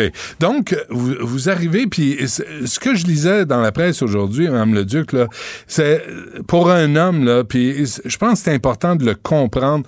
Ça par quoi? Puis j'ai deux filles, j'ai deux gars, deux filles, là, j'ai quatre enfants, puis je le vois, là, ce- cette période, là, la, la puberté chez les filles, là, la remise en question, l'acceptation, le changement, tout ça, là, c'est on peut pas comprendre ça vraiment. Hein? Moi, moi, je peux, je le comprends intellectuellement, mais je, sais, on peut pas comprendre ce que vous vivez euh, à, à la puberté. Puis vous, vous avez mis le doigt là-dessus, là, comme c'était comme un obstacle à, à l'accès aux activités. Oui. Ben, j'ai le goût de dire que, premièrement, euh, je suis certaine que vous êtes capable de comprendre. je comprends ce que vous voulez dire par là, Ouais, dans ouais. le sens où vous pouvez Le mettre- ressentir. vous mettre- C'est ça exactement d'une Ouais, ouais. fille. Mais on a des hommes alliés qui font la bonne chose vraiment, puis c'est très important parce que le sport, surtout en milieu euh, scolaire, est beaucoup porté par des hommes. Hein. Les profs d'éducation physique et à la santé, il y a beaucoup euh, d'enseignants qui sont masculins dans cette matière-là, ce qui est formidable. Mais c'est important qu'ils soient habiles aussi pour reconnaître ce, ce, ce à quoi vous faites référence. Puis vous avez raison. En fait, la puberté, là, c'est un changement majeur dans la vie des filles. Euh, au quotidien, là, il y a des choses qui les dérangent, puis avec la- lesquelles petit à petit ils vont apprendre à gérer. Là, les menstruations, les seins, la pilosité, la transpiration, il faut en parler. Ça les dérange au quotidien. Puis des fois, on parle avec des femmes dans la trentaine, dans les dans la quarantaine, qui viennent soudain là, de découvrir le soutien-gorge sportif dans lequel elles se sentent confortables. Mhm. Ben, coudonc, ça 20 ans. Comment ça se fait qu'avec les adolescentes, on n'est pas capable de les accompagner un peu mieux? Mm. Euh, c'est pas obligatoire, bien sûr, de porter un soutien-gorge sportif, mais pour celles qui ont le goût de le faire, ça peut faire vraiment toute la différence. Ouais. Parce qu'une fille qui a un nouveau corps puis qui a l'impression que tout le monde la regarde, les c'est le propre de l'adolescence hein, de se sentir jugée. Puis là, si euh, un simple échauffement, on se met à courir, puis là, les seins bougent beaucoup, la fille, elle, c'est difficile pour elle de ressentir du plaisir parce qu'elle a l'impression que tout le monde autour voit juste ça. C'est juste la question des seins, mais il y a, d'autres choses. Mais, mais c'est important tout ça. Là. Vous parlez aussi de, de, de se rafraîchir après. euh, mais il y a un dialogue à ouvrir avec les gars. Là. Les, les commentaires niaiseux des gars, surtout des gars en gang. là, tu sais. Il me semble qu'il y a... faut sur tellement de... Tu sais, on a parlé du consentement de toutes sortes d'affaires, mais là-dessus, là, faut-tu être capable de parler aux gars et pourquoi ça ne se fait pas? Oui, ben tu sais nous autres filles actives, on est les spécialistes pour être capable de s'adresser aux filles. Fait que Mhm. c'est pas qu'on laisse tomber les garçons, mais tu sais une connaissance fine de notre clientèle cible, c'est absolument important. Puis on espère quand même, puis on le sait que ça se produit. Là, on espère qu'il y a quand même des groupes qui qui s'intéressent à parler aux garçons de Ouais. de, de ces choses-là.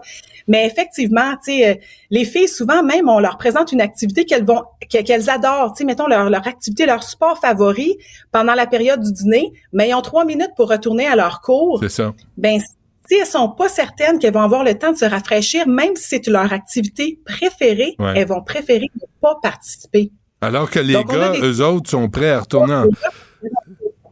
Ils retournent en, en classe, ils sentent le swing, puis ça les dérange pas tellement. C'est ça, c'est ça. Mais tant mieux pour eux, ils ont, ils ont une belle. euh, Non, ben, belle- tant pis. C'est correct. Ouais, tant pis pour les voisins de classe, là, ça sent le swing dans la classe. C'est pas mieux. Vous, euh, tu sais, mais, mais est-ce qu'on entend votre message, Mme Leduc, tu sais, d'avoir des douches dans les vestiaires, avoir un 5-10 minutes pour les filles pour qu'elles puissent se rafraîchir après une activité, euh, c'est tout dans l'article, ça, tu sais, de leur apprendre à jouer autant des sports que des jeux, si je comprends bien. Tu sais, pas juste la bouteille, là, ça cramouille. Ben exact, il y a une grande variété. Le sport puis l'activité physique, ça prend toutes sortes de formes. Euh, tu sais, on parlait du volet compétitif tantôt, mais prendre une marche qui nous fait du bien quand c'est ça dont notre corps a besoin, c'est Ouais. magique. C'est magique pour se sentir mieux. Fait qu'aussi, cesser là, de- c'est sûr que le, le- le discours là, autour de l'activité physique est bien toxique dans, des- ça, ça- c'est le cas depuis des décennies, mais faut le dire ça aussi. Il y a pas de, il a pas de hiérarchie. euh, un sport, un sportif de compétition, euh, puis tu sais, quelqu'un qui aime faire de la randonnée, quelqu'un qui est, euh, euh, qui fait un transport actif à vélo par exemple pour se rendre aux destinations populaires. Tout ça, ce sont des outils qu'on doit apprendre les jeunes, les filles en particulier, à utiliser parce que c'est pour le restant de leur jour ensuite. Mais il y a un aspect, c'est la sécurité aussi, là, puis on peut pas fermer les yeux là-dessus. faut trouver des solutions. Oui, ben par rapport à la sécurité, c'est intéressant parce que il y a un concept en activité physique qu'on qu'on nomme euh, mobilité indépendante, si on veut. Ça, c'est euh, si je peux l'imaginer, l'imager, c'est la corde qu'on donne à notre jeune. Quand on est au- un parent, à quelle distance tu as le droit de te déplacer par Ouais. tes propres moyens? Bon.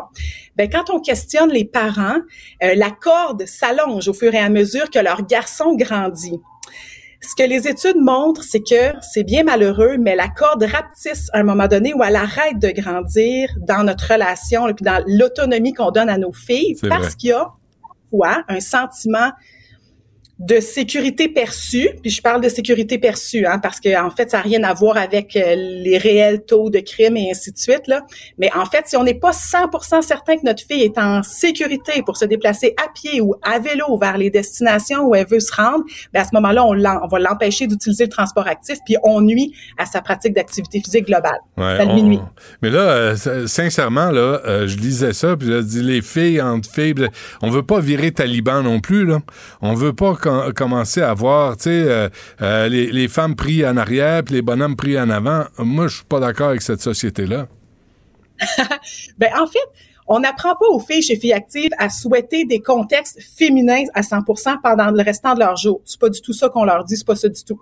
Euh, ce qu'on sait, par exemple, c'est qu'à un moment spécial de leur vie, qui est le moment de l'adolescence, elles pratiquent, puis ça, il y a des études qui le montrent, elles pratiquent le sport, elles s'engagent davantage, avec plus d'enthousiasme, quand les garçons sont pas là, quand ils sont, quand ils des garçons. Je peux comprendre. Mais là, ça, je peux pas euh, te- je peux pas rapporter autre chose ici. Donc, ce que ça veut dire, puis, tu sais, permettez-moi de le dire, là, des équipes de football exclusivement masculines, ben, on permet ça, puis on questionne pas tellement ça. Non, non. Alors, parfois, il y a des contextes où est-ce qu'on fait de la mixité, parfois, on, parfois, on fait pas de mixité. Encore une fois, comme pour ce qui est de la compétition, l'important, c'est d'avoir une variété d'offres, parce qu'il y a des filles qui vont détester ça, se ramasser entre filles, hein.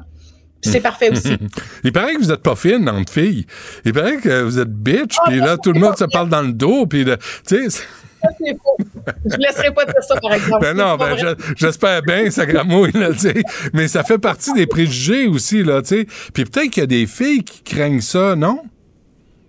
En fait, c'est pas ce qu'on voit dans nos groupes. Quand je faisais référence aux filles qui ont pas le goût d'être avec des filles, c'est que, tu sais, justement, nos filles compétitives, là, euh, il y en a certaines qui vont trouver moteur dans le fait de, tu sais, d'être meilleure que le gars, puis de, de, de, tu sais, de se prouver en comparaison Oui, oui, oui. avec le garçon qui dans notre société est tu sais le modèle du sportif. Alors ces filles-là, bien sûr qu'on peut pas les priver de ces contextes-là, mais sinon dans nos groupes filles actives puis notre étude l'a montré une grand un grand gain de camaraderie, de sentiment d'appartenance à l'école, puis de C'est bon. relation aussi élève-enseignant. Donc vraiment là, il y a que du positif. Oui, c'est vraiment important. OK, si euh, euh, quelqu'un d'une école quelconque là, qui se dit Hey, il me semble qu'on devrait avoir ça chez nous, comment on fait pour vous contacter, Mme Leduc? Ouais, c'est super facile. Vous allez sur le filleactive.ca. Donc là, fille active, des fois, faut l'épeler là parce qu'il n'y a pas de e au milieu. C'est vraiment F I L L active. Vous voyez comment vous êtes compliqué tout le temps? Vous voyez comment vous faites du trouble tout le temps? Non, OK. Alors, fille, ben oui, je fais exprès. Fille active, pas de E, euh, .ca. Allez voir ça parce que c'est important, le sentiment d'appartenance chez les filles, parce que là, ils sont devant leur hostie d'écran, devant leur hostie de TikTok, et moi, comme père de famille, je capote. Oui, ben les réseaux sociaux sont pas, à mon avis, disparaîtront pas de sitôt. Alors c'est sûr que c'est une situation avec laquelle il faut euh, apprendre à, à, tu sais, à gérer, mais c'est sûr que si on est capable de remplacer quelques minutes, Ouais. que ce soit pendant les pauses à l'école, le midi, en fin de journée, si on est capable de trouver du plaisir dans une activité physique, puis remplacer quelques minutes, hein, il s'agit de quelques minutes à la fois, de remplacer un peu de temps d'écran par un peu de temps actif, Ouais. euh, beaucoup de point de vue de la santé mentale, entre autres. Et ça peut avoir un impact sur la vie euh, adulte de ces jeunes filles-là qui vont devenir des femmes, ces adolescentes-là qui deviennent des femmes et qui vont peut-être, euh, tu sais, euh, avoir le goût de rester, rester en, en forme puis de faire des activités. C'est important, ça, pour leur santé. Complètement. Ouais. Parce qu'il est jamais trop tard. hein. On peut toujours rentrer dans le train des saines habitudes de vie. Là. Il est jamais trop tard, mais on le Mhm. sait, par exemple, que des habitudes de vie acquises pendant l'enfance et l'adolescence ont tendance à, pour- à persévérer ensuite à l'âge adulte. Geneviève Leduc, conseillère principale au programme chez Filles Active, pas de E, là. Tu sais, ils font exprès pour que ça soit Bravo. compliqué. Filleactive.ca, allez voir ça. Bravo pour euh, ce que vous faites, Mme Leduc. C'est important pour nos filles, pour que nos filles soient en santé. Lâchez pas. Merci beaucoup. Au revoir.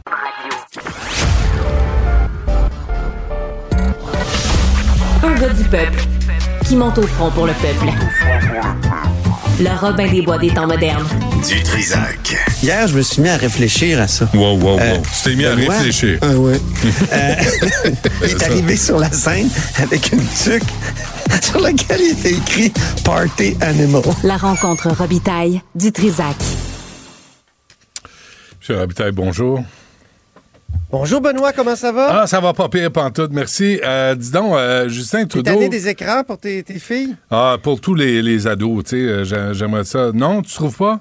Qu'il Ben faut, oui. faut les inciter. Qu'est-ce qu'on pourrait faire donc? Parce que il Ah. me semble que nous, nous, on est la gé- génération de la télévision Ouais. et euh, c'est sûr qu'il s'était développé une sorte d'hygiène à l'égard de la télévision à un moment donné. Hmm. Tu sais, nos parents, là, moi je me souviens, les parents, ils limitaient. Là. Ouais. Euh, je pense que la même chose est en train de se développer pour euh, les tablettes et tout ça, mais pas partout, pas toujours. Il y a toujours des exceptions. Puis à l'école, on s'est tellement entiché des écrans.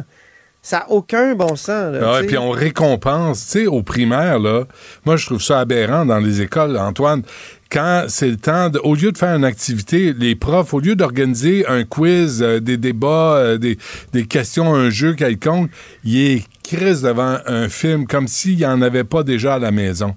Moi, je, dans les écoles primaires, les films devraient être interdits en classe. C'est un écran de trop. Ouais, on devrait faire une sorte de politique de Je, je m'en occupe. d'hygiène. Je vais faire une pétition là-dessus pour retirer. euh, je, viens de Ah! faire, je viens de faire une, Une pétition. commission? Vas-tu faire. Une, co- non, une non, non, commission non, non, du. Trisac contre les écrans? Oui, ça s'en vient. Mais là, j'aimerais que tu signes la pétition que Sybelle Olivier et moi avons mis en ligne ce matin pour réduire les dépenses et les fonctions de la gouverneure générale. C'est sûr, Ah. c'est sûr les. Ben moi, le- je peux pas signer de pétition comme journaliste, chroniqueur, non? ben, comme citoyen, tu payes des taxes? Ben oui, mais j'ai pas... j'ai- Fais, si- fais signer euh, Mme Robitaille d'abord. Ah, OK, oui, c'est vrai. Je- Et Bonne les idée. enfants, tes enfants sont vieux, sont adultes? Ben, ils sont devant des écrans, qu'est-ce que je te dis? Ben, c'est ça, ça sera un écran de plus. Ça, ils, vont, ils vont le trouver. Hey, parle-moi de Justin Trudeau, là, qui est euh, le cancre en chef. Je trouve, oui, il échoue sur les relations internationales alors que c'était un de ses grands thèmes en 2015. On se souvient, Canada is back. C'est c'est impressionnant là, à quel point il échoue. Puis la réflexion me venait comme ça. j'ai- C'est important, les relations internationales, et on n'en discute jamais, ou presque jamais, en campagne électorale. Et les partis ont comme euh, l'habitude ou le réflexe de nous ramener au ras du sol tout le temps. Pourquoi? Parce qu'ils se disent, ben là, on parlera pas de constitution, on parlera pas de relations internationales, Ouais. c'est loin du monde. Mais Ouais. c'est important, les choses qui sont loin du monde aussi, des fois. Mhm. Je continue ma- mon offensive de persuasion à ton égard. Euh, oui, Ben, je suis Oui, d'accord avec toi, la- Antoine. C'est juste que je te relance pour que tu justifies ton point de vue. Tu sais, euh, les relations internationales, quand on y pense, là, quand on demande à un chef de parti de se positionner, c'est qu'il nous dit, au fond, quelle est la place du Canada dans le monde ou quelle Ouais. est la place du Québec dans le monde. Et, et- et je, et je crois que c'est, c'est important. il répond aussi à une question centrale quand tu veux faire de la politique. Qu'est-ce que le Canada a à dire au monde? Ou qu'est-ce que le Québec a à dire au monde? Puis ça, euh, Justin Trudeau semblait avoir quelque chose comme une bonne réponse à ça en 2015. Puis, il me semble que ces mandats ont montré que, et surtout le dernier, que, que ça s'est complètement effondré. Alors, alors c'est bien beau là, de promettre toutes sortes de choses en campagne, là, les partis politiques, mettons, on va faire vos lunchs. Tu sais, tu te souviens de la campagne de 2018 qui avait Ah ouais. été plus au ras du sol que ça. C'est épouvantable. là. Les, les partis allaient nous promettre d'aller nous gratter le dos la nuit. Tu sais, C'était épouvantable. là. Tu sais, le, le PQ qui était, on va faire vos lunchs, puis le, le Parti libéral qui nous dit on va vous donner une deuxième carte d'assurance maladie si jamais vous êtes. Ben, écoutez, une famille recomposée. Non, mais c'est important, là, les grands sujets, la grande politique. Puis je pense que, Ouais. Qui on parlait sommes-nous? du PQ. Qui sommes-nous Ben comme oui. société, comme pays? On parlait du PQ hier, tu sais. Ouais. C'est vrai que personne se bat dans les autobus pour savoir, euh, va-t-il y avoir une constitution du Québec ou il va-t-il y avoir, euh, je sais pas moi, une monnaie qué- québécoise, mais c'est des grands sujets importants que les partis ont négligés. Puis je pense au Canada, on a tellement négligé que il paraît que notre armée, là, ça vaut plus rien. là. Mais si tu lis le livre de Jocelyn Coulon, qui a été Ah, ben conseiller oui. de Justin Trudeau, il le dit clairement depuis, pas juste depuis Justin, là, depuis Harper, depuis Paul Martin, on a arrêté de savoir qui le Canada était sur le plan international. C'est ça. Puis là, Israël, Israël Hamas. Là, Justin Trudeau est dans une non-position. Je sais pas si tu l'as entendu hier euh, dire que, ben là, on examine les preuves qui nous ont été envoyées. Notre principal allié, lui, a jugé que les preuves pour ce qui est de l'attaque sur l'hôpital, ben, Ouais. il était suffisantes pour prendre position. Il y a quelques ressources pour le faire aussi, hein, en passant. Effectivement. c'est sûr que ça prend. Bon, il y a- il y a un- je suis un peu ambivalent parce que c'est vrai que c'est important d'être prudent. Dans le passé, Ouais. je ne sais pas si tu te souviens, première guerre en Irak, il y avait l'histoire des, des couveuses. Là. Des bébés avaient été arrachés aux couveuses, puis c'était épouvantable ce que euh, Saddam Hussein faisait, puis il fallait l'attaquer pour ça. Deuxième guerre en Irak, on dit on, on invente des preuves aussi. Donc, c'est vrai que face aux preuves, il faut être prudent. Ça, je, peux accorder ça à, M. Trudeau. Mais en même temps, là, il, est dans une non-position totale. Et autre commentaire que je voudrais faire, c'est que à Ottawa, on, est en- on a euh, étatisé des lobbies récemment. Amira El-Gawabi, d'un bord, qui ne se préoccupe que d'une chose, c'est de la montée de, de l'islamophobie. De toute façon, ça doit être facile, son boulot. C'est toujours de dire à propos de tout et rien, ben, moi, je m'inquiète de la montée Ouais, de c'est la promo. l'islamophobie. C'est ma promo d'aujourd'hui. Tu sais, matin, Ben oui. euh, ce matin, je parlais avec Mario et Alexandre. Je me dis, c'est, ou hier, c'est comme si elle avait le syndrome de la tourette. Tu sais, dès qu'il y a quelque chose, islamophobie, de- attends une seconde, là, toi aussi, Mais- tu vas mais- apporter des preuves. Avant d'affirmer ça, Mais vas aussi, dirais- tu vas présenter des preuves. Absolument. Mais de l'autre côté, le Canada a nommé aussi une envoyée, euh, ça s'appelle une envoyée du Canada pour lutter contre l'antisémitisme, Deborah Lyon. Elle aussi, Mme Lyons, a rien dit sur une possible surréaction d'Israël. Hein? C'est vrai. On, on- on est, on est pris, puis maudit, on peut critiquer Israël sans être antisémite, là. Hmm. C'est sûr que si Israël euh, réagit trop fort, même le président américain les a mis en garde contre le- la, la rage qui peut euh, aveugler et qui est mauvaise conseillère. Donc, euh, mais, mais Trudeau, et, et là, il- il- il- justement, il jongle avec ces deux positions-là, puis il prend pas. C'est ça Mais tu sais est- pourquoi?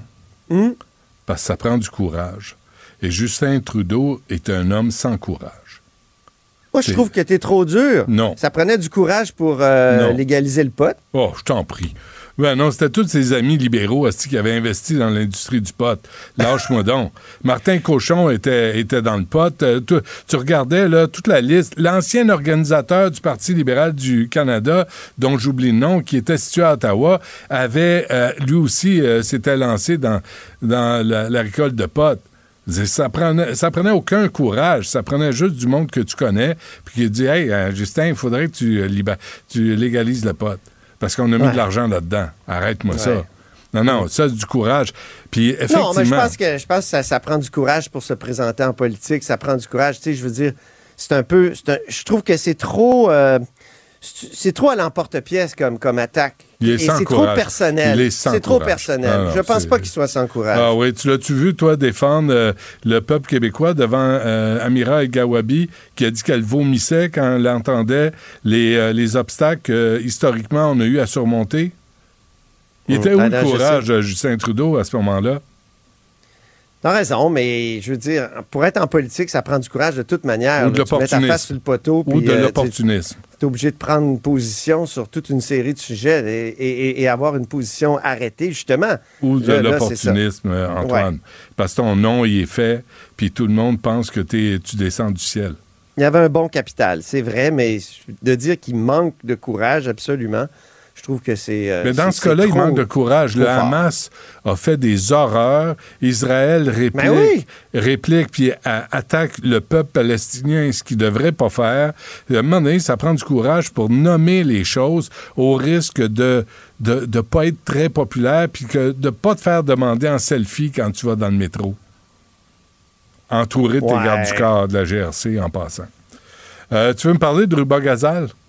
Oui, je trouve que c'est une intéressante démarche. Là. Euh, Ce matin, je, je l'ai entrevue rapidement. Là. Elle était avec une porte-parole, un porte-parole d'une organisation juive pour demander justement elle-même qui est euh, d'origine palestinienne, libanaise, mais quand même, euh, tu qu'il fallait il faut protéger toutes les populations civiles. Je trouvais que c'était une, c'était comment dire, justement, ça prenait, ça prenait du courage pour se présenter actuellement, alors que le débat fait rage, euh, à côté d'une personne euh, comme celle-là qui représente euh, pour bien des Palestiniens l'ennemi à abattre, tu sais, je veux dire, et, là, elle, fait cette démarche, elle, dit qu'il faut protéger toutes les populations civiles et, elle, a dénoncé l'agression euh, du les agressions du Hamas, tout en disant aussi, bon, elle fait un peu de, d'équidistance, là, euh, en disant que Israël fait la même chose, mais ça fait rien. Je trouvais que je voulais souligner ça. Ça prend, euh, ça prend un certain courage pour le faire.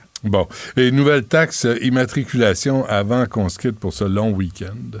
Oui, week-end. ben c'est c'est les, les grandes euh, les- le, le réseau de transport de la capitale, euh, puis le réseau de transport euh, de Montréal qui réclame une nouvelle taxe. Euh, tu sais, ici dans la capitale, 30 millions de déficit. On sait qu'il y a une espèce de bras de fer avec le gouvernement du Québec qui veut rembourser uniquement une 20 une petite Ben oui. portion des. euh, tu as fait des entrevues là-dessus, mais là la nouveauté ce matin, c'est cette idée d'une nouvelle taxe. Euh, une nouvelle taxe à l'immatriculation pour financer les activités des sociétés de transport. L'Association de transport urbain du Québec abonde dans le même sens. Écoute... euh, Une autre je- taxe. On n'a pas assez. Ouais, c'est ça. Il y a beaucoup de taxes quand même. Ouais. Je, je suis d'accord avec le fait qu'il ne faut pas abandonner les sociétés de transport parce qu'on va peut-être retrouver euh, les, les, euh, comment dire, les, les achalandages d'avant la pandémie Ouais. assez vite. Mais euh, les abandonner, ce serait contradictoire avec le fait qu'on veut réduire le parc automobile. Ouais. Euh, même Pierre Fitzgibbon nous l'a dit il y a quelques semaines. Ah Donc ouais. Geneviève Guilbeault a répondu qu'il fallait faire preuve de créativité. Je ne sais pas si la créativité est juste euh, du côté de, de ce, de ce genre d'idée d'une nouvelle taxe. Je pose la question, mais c'est sûr que ça va nous occuper dans les prochaines semaines. La semaine, la semaine prochaine, là, Antoine, j'aimerais ça que tu m'expliques le dossier du tramway à Québec. Je ne comprends plus rien dans votre affaire. Je ne sais pas ce que vous niaisez avec ça. Mais là, j'ai pas le temps. Mais j'aimerais ça que tu me le fasses la semaine prochaine. Euh. Sérieusement, tu sais, pour qu'on comprenne. Parce que Québec, c'est important. euh, pour la province du Québec, la ville de Québec. Hein? La province? La province, oui, la bonne province Ah. du Québec. Ah. Ouais, ouais. Mais la ville de Québec, du, la ville de Québec est importante, puis elle mérite un, système de transport qui se tient. Puis je comprends pas le niaisage. Le niaisage qui se Ben passe. le niaisage vient, il vient du gouvernement du Québec. là, Bon, mais, ben, tu cas, me dis- on- tu me diras ça la semaine prochaine. Je pourrais te reparler aussi de Wab Kinyu, le nouveau premier ministre du Manitoba. Tu voulais que je t'en Ouais. reparle? Ouais. Que je t'en parle. Et, et- et donc, on se met deux sujets là, que sur le comment dire Sur- sur, le tableau, sur Ouais. au menu Au la menu. semaine prochaine, parce Oui. que j'ai rencontré un des députés de Wab Kinyu, euh, un métis qui s'appelle Robert Loisel, élu dans Saint-Boniface euh, quand je suis allé au Manitoba. Puis euh, et il m'a carrément dit, lui, que le rêve de Louis Riel était à portée de main au Manitoba. J'ai trouvé ça émouvant. Eh bon. Est-ce que c'est trop? Euh, on en reparle. On, on s'en parle. Bonne fin de semaine, Antoine. Salut, bonne fin de semaine. Du Trisac. L'écouter sur le web vous demande peut-être de changer vos habitudes. On le comprend. Mais son émission en vaut l'effort. Nicole Gibaud. Une chronique judiciaire. Madame la On juge. s'objecte ou on s'objecte pas? C'est ça le droit criminel. La rencontre, Gibaud du Trisac. Nicole, bonjour. Bonjour, Benoît. Bon, faut, euh, faut faire attention, hein. Quand tu te frottes à quelqu'un, là, tu, tu commences une chicane. Tu sais, c'est bien, bien malheureux. Puis, euh, c'est ça. Alors, une chicane, tu sais, des fois, on, on, on réagit, toute personne qui a le sang chaud, vif, euh, on en connaît, là, tu sais, euh, euh, qui peuvent s'é- s'énerver rapidement et répondre rapidement. Ben là, c'est- vraiment quelque chose qui, qui est très, très désolant, mais c'est drôle parce que même moi qui, oui, je prends, puis en auto, je fais attention parce que des fois, je trouve ça aberrant, mais, mais je me dis, je sais pas si le véhicule à côté, la personne, aimera pas le, le, l'espèce de klaxon, peu importe. Mais ici, c'est une chicane à l'extérieur d'un bar, euh, d'un, pas d'un bar, d'un salon de barbier. Tu sais, la personne n'est pas contente, etc., s'en va, mais revient. L'individu est encore là et il tire en plein cœur. Et ça, c'est tout filmé. Euh, c'est pas évident à regarder parce qu'on le sait, le résultat. On sait maintenant qu'il est décédé. Hmm. Sur le coup, tu penses qu'il va peut-être survivre parce qu'il marche encore, mais un peu, mais évidemment, là, on comprend. Et il y avait un procès qui a duré plusieurs semaines. Plusieurs semaines devant le jury. Et euh, en deux jours, le jury a rendu son verdict. Deux jours. Il y avait cinq verdicts possibles. Cinq. Alors, euh, mais la version de la défense était, ben, c'est la non-responsabilité criminelle parce qu'il souffrait d'un choc post-traumatique. Deux psychiatres avaient témoigné. Euh, il y avait aussi la légitime défense. Il y avait l'homicide involontaire. Les- Mais non, mais c'est des verdicts que le juge a ouverts en fonction de la OK, preuve. mais- Ça mais- veut pas dire que... Mais Nicole, légitime défense parce qu'il avait reçu un coup de boule sur le, un coup de tête sur la tête ou euh, c'est ça? Ouais, ben c'est l'altercation, puis tu sais, OK. il se sentait peut-être attaqué, puis l'autre s'en venait vers lui, puis il avait peut-être l'air agressif. Puis... Ah ouais. Bon, en tout cas, la preuve s'est déroulée devant, pendant trois semaines de temps avec le jury. Euh, homicide involontaire, évidemment, parce que si tu es atteint d'une maladie mentale, c'est pas nécessairement la non-responsabilité criminelle, mais ça peut diminuer ta responsabilité à homicide involontaire, à meurtre au deuxième, ben en fait, on va commencer par meurtre au deuxième degré et à homicide involontaire, bon, blablabla. Jury, deux jours, non, clair, net, précis, meurtre premier. Alors, c'est avec ampleur que la famille du défunt a reçu évidemment ce verdict parce qu'ils étaient convaincus. On voit le vidéo, ça a l'air assez évident, là, mais l'ensemble de la preuve, c'est sûr que ni toi ni moi, euh, on la connaît. Pour avoir euh, ouvert ces verdicts-là, c'est parce qu'il y avait quelque chose euh, qui soutenait une possibilité, mais entre autres, euh, la, question de la maladie mentale, ça, soutient tout le temps une diminution de responsabilité, ça, euh, je le sais. Mais alors, c'est terminé dans ce dossier-là. Évidemment, il y a toujours un risque d'appel, mais je veux dire, devant jury, c'est c'est pas facile de- d'en appeler d'une décision. Et là, c'est le plus haut, la plus haute peine à vie. Il pourra jamais s'adresser aux libérations conditionnelles avant une période de 25 ans. Alors, c'est le dénouement que la couronne attendait et que les familles attendaient. Bon, euh, très bien. Et il y a une éducatrice spécialisée de Montréal qui a exploité sexuellement une élève pendant un bon bout de son adolescence. Oui, on avait de- quand elle avait été accusée, cette personne-là, on avait, on en avait discuté euh, de toute façon parce qu'il y a toujours, euh, il y a toujours la question de la présomption d'innocence. Mais là, elle a plaidé coupable. Alors, elle a plaidé coupable dans les circonstances à avoir. euh, c'est, si je, je- je me fie au texte, c'est évidemment des contacts sexuels, puis de l'avoir ramenée dans une situation où elle était un peu euh, euh, captive dans une relation qu'elle elle pouvait pas sortir. Selon la victime, là, elle ne peut pas s'en sortir. Elle avait entre 13 et 17 ans. C'est une éducatrice spécialisée euh, et qui aurait exploité, ben pas qui aurait, qui a exploité euh, cette, cette jeune femme-là. Elle pouvait pas avoir de relations sexuelles euh, à la maison chez elle. Pourquoi? Parce qu'elle avait un conjoint, donc elle louait une chambre de motel et euh, entretenait des relations à l'extérieur. Évidemment, ça a duré longtemps là, quand même. Là. Quatre et à un moment donné, ouais, à un moment donné, la jeune fille dit, écoute, là, je, je, j'en pouvais plus. Et, et je pense qu'on comprend, il euh, la situation dans laquelle elle se trouvait. Euh, tu sais, c'est jeune, là, entre 13 et 17 Ouais, ouais. ans quand même, là. Et, euh, et, et se faire euh, exploiter, euh, évidemment, c'est la jeune fille, on peut pas, il n'y a pas de nom parce que on, on peut pas être mineur. Alors, euh, c'est effectivement suite à, euh, à ceci qu'on avait déposé des accusations. Je me souviens que ça a fait une tollée là, euh, tu sais, au niveau de l'éducation, puis dans le ministère de l'Éducation, parce qu'il y avait eu d'autres cas où on vivait avec des jeunes. Ça n'a pas de bon sens là, euh, dans cette dans cette optique-là. Donc, euh, elle a plaidé coupable. On demande une sentence, la couronne de quatre ans et la défense demande deux ans. Alors, c'est sûr que là, le tribunal va devoir sous-peser les facteurs.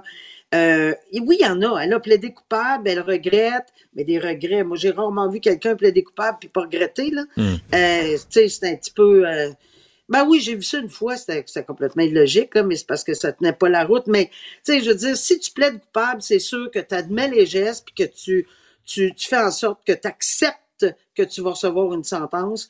Et euh, ben, évidemment, on demande en défense deux ans, mais euh, elle, elle, elle admet sa responsabilité. Ça, c'est une chose. Est-ce que ça fait du bien à la victime? Probablement, parce que pendant toutes ces années-là, potentiellement, on imagine que euh, elle l'a, euh, tu sais, euh, enrobé dans un discours Hmm. qui la...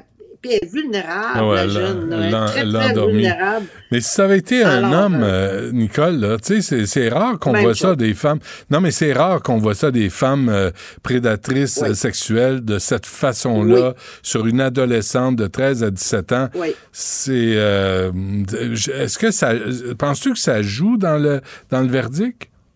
Non, je ne pense pas que la question de genre joue, euh, pas du tout, parce qu'une une agression sexuelle ou, en, dans, ou enfin, euh, tu sais, dans un contexte sexuel où tu exploites une personne, une mineure, je ne pense pas.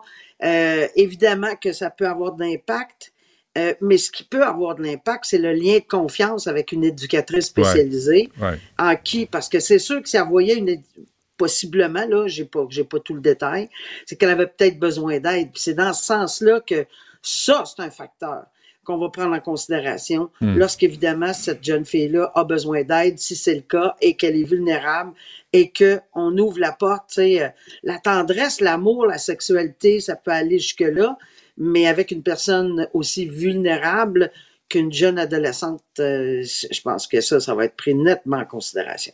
Très bien. Nicole Gibault, merci. Bonne fin de semaine. Bonne fin de semaine. Au revoir. Maxime Delan.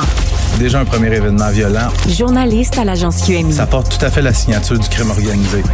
Les faits divers avec Maxime Delan. Avec Maxime Delan.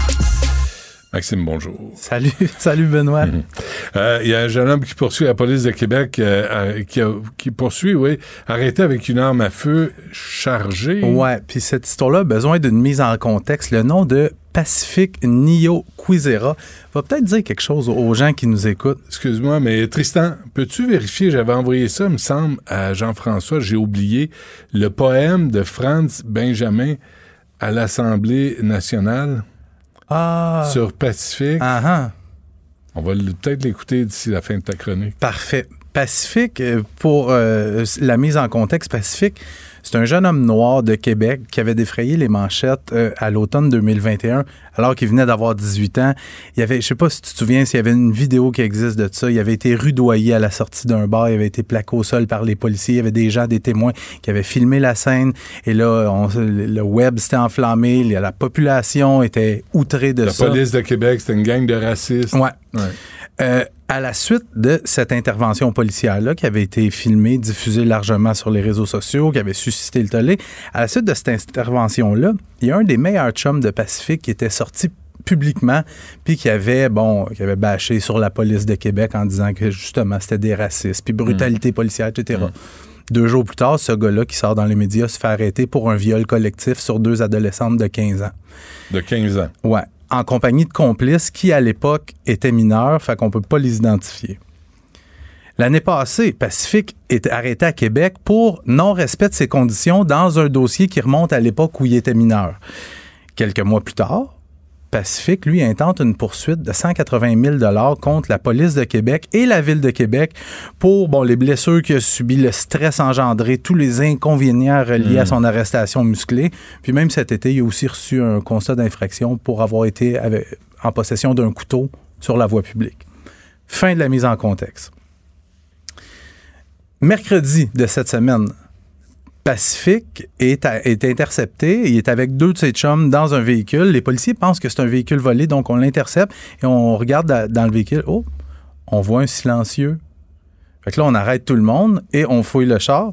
Fouillant le véhicule, on trouve une arme à feu chargée, 55 grammes de cocaïne répartis dans des petits sachets et euh, un peu de pot. Pacifique, Nio Quizera fait maintenant face à neuf chefs d'accusation, euh, soit, mettons, d'avoir eu en sa possession une arme à feu euh, prohibée, chargée, sans permis, d'avoir porté et dissimulé une arme, d'avoir eu une arme dans un dessin dangereux. C'est le seul des trois qui était dans le véhicule qui est demeuré détenu. Il doit revenir en cours lundi pour la suite des procédures. On a le poème de Franz Benjamin du Parti libéral euh, qui. Puis écoutez ça, c'est vraiment. Essayez de pas verser une larme, c'est vraiment touchant. Pacifique n'est pas un nom de révolte. Pacifique n'est pas un nom d'agitateur. Pacifique n'est même pas le nom d'un vandale ou d'un pyromane. Ce n'est pas non plus un nom de tam-tam pour jouer à la matraque. Pacifique est le nom de rêve perché à Limoilou.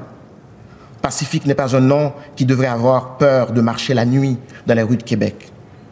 Pacifique est le visage d'un fils, d'un frère ou d'un voisin. Pacifique, le visage enneigé sous les bottes. Pacifique, le regard ensanglanté d'un jeune homme qui ne désespère pas de vivre. Pacifique, à l'endroit de tous ces endroits où nous rêvons de pouvoir être noirs et beaux. Merci, le président. On a appelé euh, M. Benjamin. Sibelle, il n'y a pas du re- retour d'appel. Hein? Ah, quoi? Peut-être la semaine prochaine. ben oui. Mais c'est beau ce qu'il dit, M. on- Benjamin. Ouais, ben oui, ça, et tout- toute personne de toutes les races doit vivre en paix Absolument. au Québec. On a appelé la- euh, le service de police de Québec pour dire est-ce que vous avez été euh, mal évalué? Parce qu'on a été vite à les condamner. Puis là, ben, le- le- les relations publiques, la, la police de Québec, pas fort fort. Faudrait qu'ils retournent à un- l'école parce qu'ils comprennent pas qu'il y a des moments où il y a des occasions où on peut avoir un dialogue sur la, la brutalité policière, mais aussi sur les interprétations en fonction de données incomplètes diffusées dans les médias. Ben, première chose, c'est que c'est un dos- dossier chaud à Québec. ça. Absolument. C'est un dossier chaud à Québec. Deuxième chose, quand il est question de brutalité policière, tu sais, moi, je défendrai jamais ça, là, la, la brutalité policière gratuite puis tout ça. Ce que les gens doivent comprendre, par exemple, c'est que les policiers, c'est avant tout des êtres humains qui ont des sentiments, des émotions, mais sont formés pour être en contrôle de soi autant que possible. Il y en a des débordements, puis je vais te conter juste une petite histoire qui m'a été racontée. Je te dirai pas le policier travaille dans quel service ni dans quel secteur pour pas l'identifier, mais lui me racontait qu'à un moment donné, il patrouillait avec, euh, il était en duo, donc deux policiers. Il avait, il dit, c'était un kid, là, 18, 19 ans. À chaque fois qu'on passait devant lui ou qu'on était dans le secteur, il nous insultait. Toujours, toujours, toujours. Puis il faisait son smart. Puis, puis à un moment donné, il était tout seul. Ils l'ont ramassé, puis ils sont allés faire un tour de char avec. Les fois d'après, ce gars-là les saluait Bonjour, monsieur les agents, bonjour, vous allez bien? Très respectueux. C'est la fin de l'anecdote, mais c'est juste pour expliquer. Tu sais, je cautionne pas ça. là. Je cautionne pas ça, sauf que des fois, tu sais, quand tu veux vivre la vie de petits bandits, de petits criminels, il faut que tu t'attendes à ce que les menottes soient peut-être un peu plus serrées Hmm. quand tu te fais arrêter. Puis que le voyage en charge jusqu'au poste de police soit peut-être un peu moins agréable. Il faut que tu t'attendes à ça. Parce que, tu sais, Pacifique qui se fait arrêter avec un gun chargé, euh, un silencieux, qu'est-ce que tu t'en vas faire avec ça, Pacifique? C'est- tout ça se passe en pleine heure de pointe dans le quartier Limoilou. Le quartier Limoilou, qui est le quartier chaud ces temps-ci à Québec. Euh, qui a 75% des meurtres qui ont été commis dans le quartier Limoilou à Québec dans les derniers mois. Il y a eu, je pense, trois meurtres en dedans d'un mois. Qu'est-ce que tu fais avec un gun chargé, avec ton silence? Tu comprends tout ce que je veux dire? Fait que Bon, je pense que Franz Benjamin pourrait refaire un poème, mais J'aimerais ça. à quelqu'un qui le mérite là, tu sais. Puis euh, oui, on veut la paix, puis non, on veut pas de racisme, puis on veut pas de profilage racial. Mais on veut pas non plus des gars qui se promènent avec des guns chargés, avec des silencieux dans le char. Exactement. La, la cocaïne qui a été trouvée dans ce véhicule-là, répartie en petits sachets, prête à être vendue, à qui est-ce qu'on s'en allait vendre ça? Tu- Ouais. Tu sais, Ouais, ouais. Ça serait le fun d'entendre M. Benjamin là-dessus. Oui, on le souhaite. Euh, L'invitation est lancée. En tout cas. Euh, toujours pas d'arrestation à propos du meurtre euh, au centre-ville? Non, toujours pas d'arrestation, toujours pas de mobile non plus dans le dossier du meurtre d'Arthur Kitikian, assassiné hier matin dans un logement situé dans un quartier cossu à deux pas du musée des Beaux-Arts à Montréal, Oui. la victime de 55 ans qui a été poignardée à mort. Arthur Kitikian, qui était pas particulièrement connu des policiers, moi ce qu'on me dit, c'est qu'il y avait eu des petits trucs de vol à l'étalage, de harcèlement, euh, harcèlement criminel. Qu'est-ce qui s'est passé? Qui pouvait lui en vouloir au point de, de, de vouloir le tuer de façon aussi violente et brutale? La question demeure entière au lendemain du crime. Mais ce que j'ai été en mesure d'apprendre, par contre, c'est qu'au moment du meurtre, Arthur Kitikan n'avait pas le droit de se trouver à l'endroit où il a été tué. Ce qu'on me dit, c'est qu'il y a quelqu'un... ben, en fait, il n'avait pas le droit de se trouver là en raison de conflits avec des voisins. Et il y aurait probablement un de ces voisins-là qui l'a vu ce matin-là, qui a communiqué avec la femme de M. Ketikan, qui a dit Écoute, ton mari est ici, il n'y a pas d'affaire ici. La femme s'est présentée sur place et c'est là qu'elle a trouvé son mari assassiné. Toujours pas d'arrestation, pas de motif, l'enquête qui se poursuit. Et il y a un type euh, qui a terrorisé un employé de la STM. Comment tu dis ça souvent? Prends tes pilules aux 4 heures? Mais le gars ne l'avait pas fait. Euh, c'est un événement qui s'est produit le 3 juillet dernier. Comme les policiers n'arrivent pas à retrouver ce suspect-là, on fait appel au public. On a diffusé une photo du suspect. Donc, je le disais, dans la nuit du 3 juillet, il est 1h20 du matin. Il y a un gars qui se présente avec son beau chapeau de pêche. Il se présente. Oui, j'ai vu ça. Oui. Il se présente à la station de métro Joliette. Le dernier, le dernier métro vient de partir. Mais là, lui, il est en beau joie le vert, puis il se met à donner de la marde à l'employé de la STM. Tu sais, le genre de gars qui, qui engueule le pompiste parce que le gaz est trop Ouais. cher, ce genre-là. Dans le but de d'avoir une rame de métro qui que le vient métro chercher. fasse, fasse marche arrière. Tu sais, je veux dire, le métro est fermé. Ouais. Prends-toi un taxi. Bref. euh, et là, il se met à insulter le- l'employé de la STM. Il lance un objet. Le, SP le SPM n'a pas dit quel type d'objet. Mais là, ça se finit pas là. Il pourchasse l'employé jusqu'à son véhicule personnel stationné à l'extérieur. L'employé de la STM est terrorisé. Il se cache dans son char. Et le gars vandalise la voiture de l'employé de la STM. Il cause pour 5000 de dommages. Et là, on est quoi, 3, 4 mois plus tard, on n'a toujours pas trouvé ce suspect-là. J'invite les gens à aller sur euh, les sites web TVA Journal. Il y a des Ouais. photos qui ont été diffusées. Les clubs de pêcheurs, peut-être euh, vérifiez Hey. donc s'il vous manque un de vos membres. Ah, mais la, la chemise déboutonnée presque au nombril. euh, Ouais. C'est ça. Quel viril. Non, mais tu sais, le, le gars Ouais. mériterait peut-être de. Ouais. Un tour de char, peut-être. Je te souhaite un bon week-end. À toi aussi, mon ami. Merci. Salut. Bye. Il s'enflamme, il s'insurge, il parle avec émotion.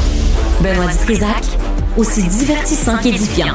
Bon, euh, Sophie, il faut que je lise ça euh, deux secondes. Donne-moi le temps parce que il y a des gens qui appellent pour la pétition à propos de la gouverneure générale, mais elle n'est pas tout de suite en ligne. Je vais vous expliquer. Là, la, députée Julie Vignola du Bloc québécois va recevoir le courriel de la pétition qui doit être déposé en ligne.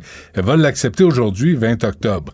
Elle va, euh, sera examinée par le greffier des pétitions, sera traduite en anglais probablement, et publiée sur le site web dans les cinq jours ouvrables. Donc, cherchez-la pas pour la signer, mais gardez l'intention. Euh, on vous tient au courant dès la semaine prochaine, mais, euh, mais, mais, mais je suis content de voir que les gens veulent signer cette pétition-là pour réduire les fonctions et les dépenses de Mary Simon, qui dit là, là, à un moment donné, on va se calmer le gros nerf. Ça suffit. Ça, ça va faire. Mais Ça pour citer quelqu'un euh, d'une autre station qui a écrit un livre, en as-tu vraiment besoin? de, De la- de- de de- du poste. Mais je veux pas ouvrir ça, là, parce que sinon tu ouvres la Constitution, puis ça serait Non, non, mais même. Moi, je veux juste... As-tu besoin de même mettons De que le poste limousine? mettons que le poste soit lui-même pertinent. As-tu besoin de dépenses royales ça. juste parce que tu représentes la reine? T'as pas besoin de cuisinier, on va t'envoyer un good food à chaque jour. Ah. T'as pas besoin de nettoyeur à sec, on va te donner une laveuse sécheuse. de good food. Bon, vas-y. J'ai un livre de recettes qu'on devrait Oui. offrir à Valérie Plante. C'est vrai? Hein, c'est un francophone, il s'appelle euh, Dominique Lamirande, mais son livre qui sort ces jours-ci s'intitule Dom Cooks. Ben oui, parce que juste Dominique fait à manger ou Dominique dans la cuisine de Dominique, ça Non. marche plus en 2023 au Québec. Mais c'est un livre en français. Oui, oui. Avec un titre en anglais. Oui, Dom Cooks, et non seulement ça, mais 85 recettes, attends, je vais le montrer ici, Ah. des recettes so good. Mais pourquoi so good? C'est- donc- quoi le problème? C'est quoi la maison d'édition de ça? Les éditions de l'homme, là, c'est... Nous autres, ça? Nos amis à Québécois. Mais ben, comment nous ça que autres, personne je... n'a dit, là, là, euh, c'est Dominique son nom? Ouais. Là, si tu veux faire un livre en anglais, Dom. Cooks. Mais si tu veux faire un livre en français, Dom Cooks. apprendre le français. Mais il est cute quand même. En tout cas, ça excuse rien. Mais les recettes ont l'air bonnes. Dom cute. C'est parce que T'es c'est son nom. toi, hein? C'est son nom sur euh, c'est son nom sur les médias sociaux. Euh, Son et- nom de famille, c'est Cooks? Non, Dominique Lamirande. Ah, mais c'est oui, un foodie. C'est un foodie. Mais c'est un foodie qui fait un album, un, un- un livre avec des recettes so good, puis ça s'appelle Dom Cooks. Est-ce qu'il met les ingrédients en, en non, c'est en anglais, français, là. C'est en français. Regarde. euh, ben là, j'ai j'ai une recette italienne, là. C'est pas un mauvais Arrête de exemple. regarder les photos, là. Donne-moi les recettes. Zeste d'un citron, le jus d'un demi-citron, des qu'il y a des asperges. Est-ce qu'il y a plein de tatous? Ben non, il Parce y a pas l'air. ah, c'est la nouvelle euh, mode, Non. là. Parce qu'il y a eu Ben, de toute la... façon, s'il y avait des tatous, je serais pas en train de dire qu'il est cute. Parce que j'haïs. T'as eu tout ça, les tatous? J'avoue, les, les tatouages, j'avoue que ça me fait. euh, ça me fait. euh, donc. Non, T'es- ça me ça me- Laisse Bon, ton cœur parler. OK, Alors, j'ai le droit de 85 dire- recettes. euh, mettons, mais j'aime pas les gars qui ont, mettons, qui, sont, qui ont un, un chest très poilu. Un chest, tu vois. Même moi. C'est épouvantable. Je tombe là-dedans. Qui ont une poitrine chest, très poilue. Une poitrine. Une poitrine. Une poitrine poilue. Prends encore les seins, ça gramouille. Là, on va faire un montage de toutes les fois où Sophie Durocher se prend les seins à l'émission. Ça va être triple X, cette émission-là. Ça. Ça- ça va être bleu Ah, nuit à Club Radio. vendredi, ouais, je t'en. Prends- vendredi. Hey, je- Prends-toi les seins comme tu veux. C'est ton corps. Non, mais c'est tes pertinent. seins. C'est ton corps. C'est tes seins. Tu les nez. prends quand tu veux. C'est ton j'ai tes oreilles. Hey, on vient de donner une idée pour un épisode de Passe-Partout à Télé-Québec. Bon. Non, mais Télé-Québec, c'est plus ce que c'était. Ah, mon Dieu. Hein? Si tu veux en parler en Bon, notre temps. alors, euh, Dom Ok. Cooks. Et pourquoi je voulais, euh, je voulais euh, te, te, te souligner ça, parce que c'est vraiment très en anglais. Ben, c'est notre mairesse. T'en as parlé un petit peu avec Richard tout à l'heure. On va juste en écouter un petit extrait, parce qu'elle se promène ici dans, le- dans le Ben village. oui. Puis là, euh, quand elle tombe sur une unilingue anglophone, voici ce que ça donne. Ben oui. Période où on fait le switch de piéton à pas piéton, tu sais, des fois, là, ça, ça amène comme un espèce de, de chamboulement d'habitude de tout le monde, dont Non, ça, c'est avec les policiers, ça. C'est plus tard. Dans la vidéo. Fallait le QA. le ok. QA. Faut Bon. QA. QA, le chest. euh, Bon, alors, je raconte l'histoire. euh, C'est Florence Lamoureux C'est que- Florence Lamoureux, notre collègue journaliste à la recherche, euh, qui euh, est tombée sur le compte Instagram de Valérie Plante, où elle, euh, bon, on- son équipage, son entourage euh, filme régulièrement ses déplacements. euh, c'est comme de, de l'autopromotion. Ben euh, oui. bon, C'est de la grande démocratie. Il n'y a aucun souci. C'est de la transparence, C'est de la transparence. Il faut qu'on sache où elle va, ce qu'elle fait et Ouais. ce qu'elle porte. Eh, mais moi, porte? moi, je l'aime, Valérie Plante. Elle m'aime plus. Mais moi, je l'ai toujours aimée. Mais tu continues à l'aimer. Dans une relation euh, amoureuse à sens unique Non, maintenant. euh, euh. Amoureuse. Et donc, elle est allée euh, se promener ici dans le village. Elle est rentrée dans un café. La euh, serveuse ou enfin quelqu'un qui travaillait dans le café euh, casse son français. Puis pas à un moment donné, Justice, ça? passe à l'anglais. pas- non, c'est passe Non? à l'anglais euh, parce qu'elle n'est pas capable de Ben parler. Et donc, la mairesse de la plus grande ville francophone d'Amérique, au lieu de, dont la, tu regardes la charte, la, la, la, la ville de Montréal, les amis. Charte numéro un. Montréal est une ville de langue française. Mhm. C'est pas bilingue. C'est Mhm. pas multi-ci puis Mhm. multi-ça. Mhm. C'est une ville de langue française. Elle, c'est la mairesse. Mhm. OK? Alors, elle se fait filmer. Son entourage est là et elle passe en anglais. Je dirais même, elle switch en anglais. Et elle le diffuse. Et comme elle le si ça diffuse. présentait aucun problème. Comme si ça- que- gagne de communication, là. Tous les prix Nobel autour de Valérie Plante sont pas mieux. Se disent, hey, c'est bon, on va Il n'y a diffuser aucun ça. problème. Alors, sont voici même ce qu'elle aurait dû faire. Sophie. Sont voici même ce qu'elle aurait dû faire. En tout respect, parce que tu commences pas à engueuler une employée ou quelqu'un dans Personne un... parle de non. ça.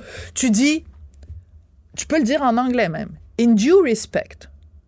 In due français- respect. en français, Non, mais c'est parce que sinon, elle comprendra rien. Ben- Alors, tu lui dis, in due respect, do you know that the town that you live in, the city you live in, is a French city. The official language, the only official language that we speak in this city, not only in this city, in this Ah province, is French. I would definitely encourage you to learn French. You know, there are great places. The government is even going to pay you to learn the language. En tout respect, c'est ça qu'elle ouais. aurait dû leur dire. Ou, ou, ou, ou- Pour être sûr d'être comprise. Ou si, tu, si amicalement tu me sers pas en français, je vais aller acheter mon café ailleurs. C'est pas compliqué, là. C'est comme un fuck you amical, finalement. Un fuck you amical. Euh, mais, mais à un moment donné, c'est pas compliqué, là. Arrêtez avec. Vous avez- parfait. Tu veux pas me servir en, en français? Mais ça, comme chez- citoyen, on peut le faire. Ça, comme citoyen, moi, j'encourage tout le monde à le faire. pu moi, je le fais régulièrement.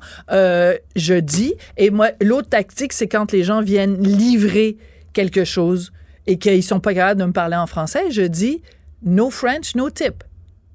No French, Ah, no tip. Mm. Puis je leur dis, vous, venez de quel pays? Je viens du Bangladesh. OK, au Bangladesh. Quelle langue on parle? OK, si moi, je vais vivre au Bangladesh puis j'essaye de me trouver un emploi... Ça, c'est le signe officiel de l'immigration.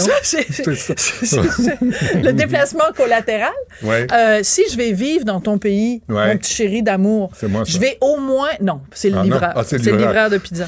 Euh, ou le livreur de, Ouais. de, de, de, De- potes, De pas de taille. ou ouais. livrer du pot. On fait, personne ne se fait livrer du pot, Benoît. Je tu vas à la. SQDC. Voyons donc, t'es Ouais, tellement tu à livrer, mais- 1989. Ben voyons, il y a Hubert Pot. Hubert Pot? N'importe quoi. Alors, euh, y a-t-il autre chose? n'importe quoi. Ben, Ouais. J'avais autre chose à parler, mais. Ben, lundi, on Non, peut-tu c'est parce que c'est un sujet sérieux. Oh, fais-moi puis pas je veux des pas gros les yeux. mélanger. Non. Ben, euh, donc lundi. Mais je te fais pas des gros Tu me yeux. fais des gros yeux. Dès que je dis, ouais, peut-être pas, c'est des gros yeux non, tout de suite. non Tu- c'est tu me- juste parce que le- je veux même pas qu'on aborde le sujet, parce que c'est un sujet sérieux et grave. Bon. Et si on mélange, je trouve que c'est manquer C'est pas de approprié. respect. C'est man- c'est manquer de respect et ça, j'aime pas ça. Bon, ben, c'est ça. Mais Attends, deux secondes, je vais regarder les recettes. Ouais, tu regardes le gars en camisole, toi, qui a pas de tatou. C'est pas mon genre. Premièrement, c'est pas mon genre. Puis deuxièmement, je, je suis follement amoureuse de mon mari et je Ah, ne arrête, on regarde pas. mais non, mais c'est toi qui me lance sur le sujet. Ben non, tu peux être follement amoureuse de ton mari puis apprécier un beau gars. C'est quoi ça, c'est taliban? C'est, voyons, un peu, un peu d'ouverture d'esprit. OK, tu dis n'importe quoi. Absolument. C'est vendredi, c'est ma journée pour dire n'importe quoi. Merci, Sophie. Lundi, mardi, mercredi, jeudi, dimanche, samedi. Il y a sept jours dans la semaine. Choisis le jour. Merci, Sophie. Bonne fin de semaine. N'importe quoi! Ah ouais, non. Vous écoutez Du Trisac. Cube Radio. Jean-François Dumas d'Influence Communication est avec nous. Monsieur Dumas, bonjour. Hey, bonjour, comment ça va? Ah, pff, pas pire pantoute, considérant. Non, mais tu sais, la guerre, la haine, les menaces, tout ça, là. Euh, on a tous pas mal soupé, non? Oui, mais tu sais, je, je vois dans les médias sociaux, puis je comprends qu'on en a assez. Et bien, tu sais, je vois beaucoup de, de- puis il y a de l'inquiétude et c'est normal. Mais je veux dire, il faut. Tu sais, dans les réseaux sociaux, on entend beaucoup que ça a jamais été aussi mal, ça a jamais été aussi pire. Ben, on disait pas mal la même chose dans la crise économique des années 80. Je suis certain que dans, dans les années 60, avec la crise des missiles à Cuba, on se disait que ça avait jamais mal, été- aussi mal été dans, dans, dans le monde non plus.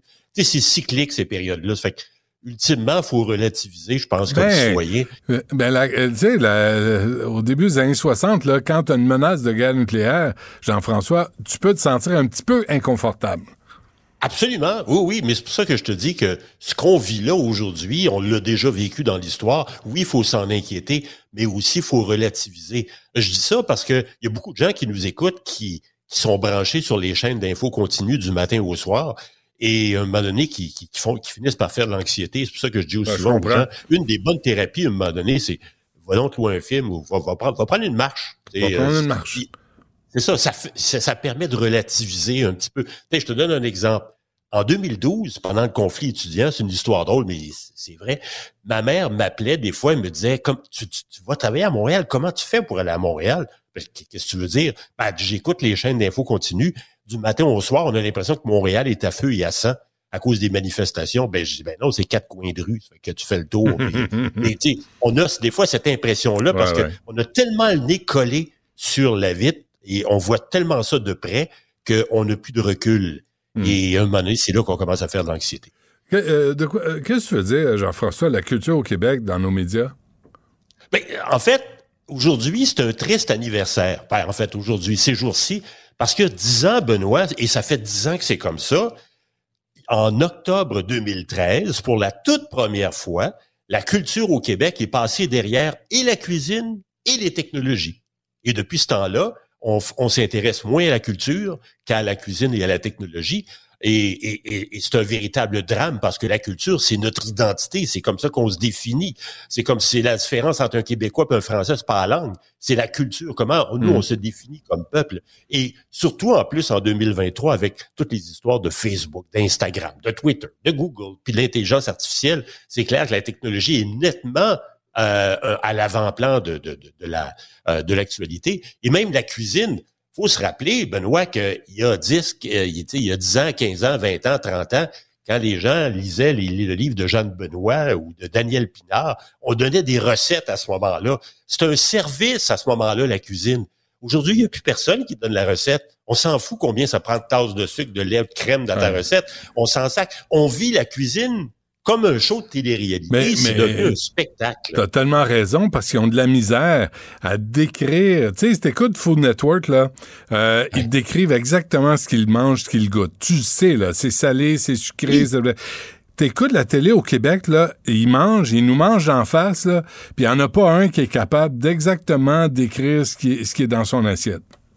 Ben, en fait, la cuisine est devenue un prétexte pour entendre les gens nous raconter des niaiseries. C'est ça. En fait, c'est ça, petit peu ça. Des anecdotes. ou, ouais. Même à la limite, les histoires de recettes pompettes, je sais que c'était de la cuisine euh, caricaturée, mais je veux dire, c'est un exemple qui démontre que c'était aussi à ce moment-là, euh, c'était euh, c'était l'aspect social qui comptait plus encore que, que l'aspect cuisine. Et la plupart des shows de cuisine, c'est un petit peu ça. C'est le chef tatoué jusqu'en en haut des bras qui, qui, vient nous expliquer comment est la vie, comme il raconte des histoires, il y a soit des invités. La cuisine devient un prétexte. Donc, c'est devenu un divertissement. Et dans l'actualité, Benoît, toutes les choses qui deviennent très populaires ont- sont devenues des divertissements. On- Et, et- et donc, le sujet est à, est à l'arrière-scène. C'est moins important de parler de ce qu'il y a dans l'assiette que de parler de ce qu'il y a autour de la table. Ouais, ouais, et ouais. c'est- devenu un peu la mode. Et, et la culture, donc, a fait tout un recul il y a dix ans, euh, cette semaine. Euh, et et, euh, et c'est devenu... c'est- marquant et c'est même c'est un drame parce qu'en 20 ans, on a perdu 41% de notre intérêt collectivement pour la, la culture euh, dans nos médias. C'est pas propre au Québec, c'est comme ça au Canada, c'est comme ça à travers le monde. La culture vraiment euh, a beaucoup, beaucoup reculé et elle est même sur le point d'être surpassée par l'automobile. Parler bientôt plus des chars que, que ce qui nous définit comme peuple. Oui, Voyons hein. Ouais. Mais et- c'est drôle et- parce que Sophie parlait de ça cette semaine, comme quoi il n'y a plus d'émissions littéraires nulle part. Puis ça prouve ce que tu avances aussi. Ben, écoute, on- regardons par exemple le livre. Quand tu fais le palmarès des choses qui, tu- qui, qui font qu'on s'intéresse à la culture, le livre n'arrive qu'au dixième rang.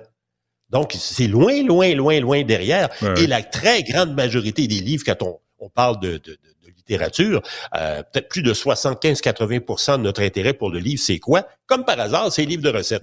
Fait que le- c'est- c'est- ça démontre à quel point le- le- la cuisine est importante. Le livre, c'est en arrière-scène, c'est pas important. Quand on parle de culture, c'est quoi? D'abord, ce sont les festivals, les événements spéciaux, les nouvelles sur les médias, la programmation et commentaires sur la télé, la radio, les jeux vidéo, le cinéma américain, le patinage artistique. On est loin de la culture traditionnelle. Ouais, ouais, le ouais. disque québécois, les décès et hommages, le cinéma québécois qui arrive au neuvième rang.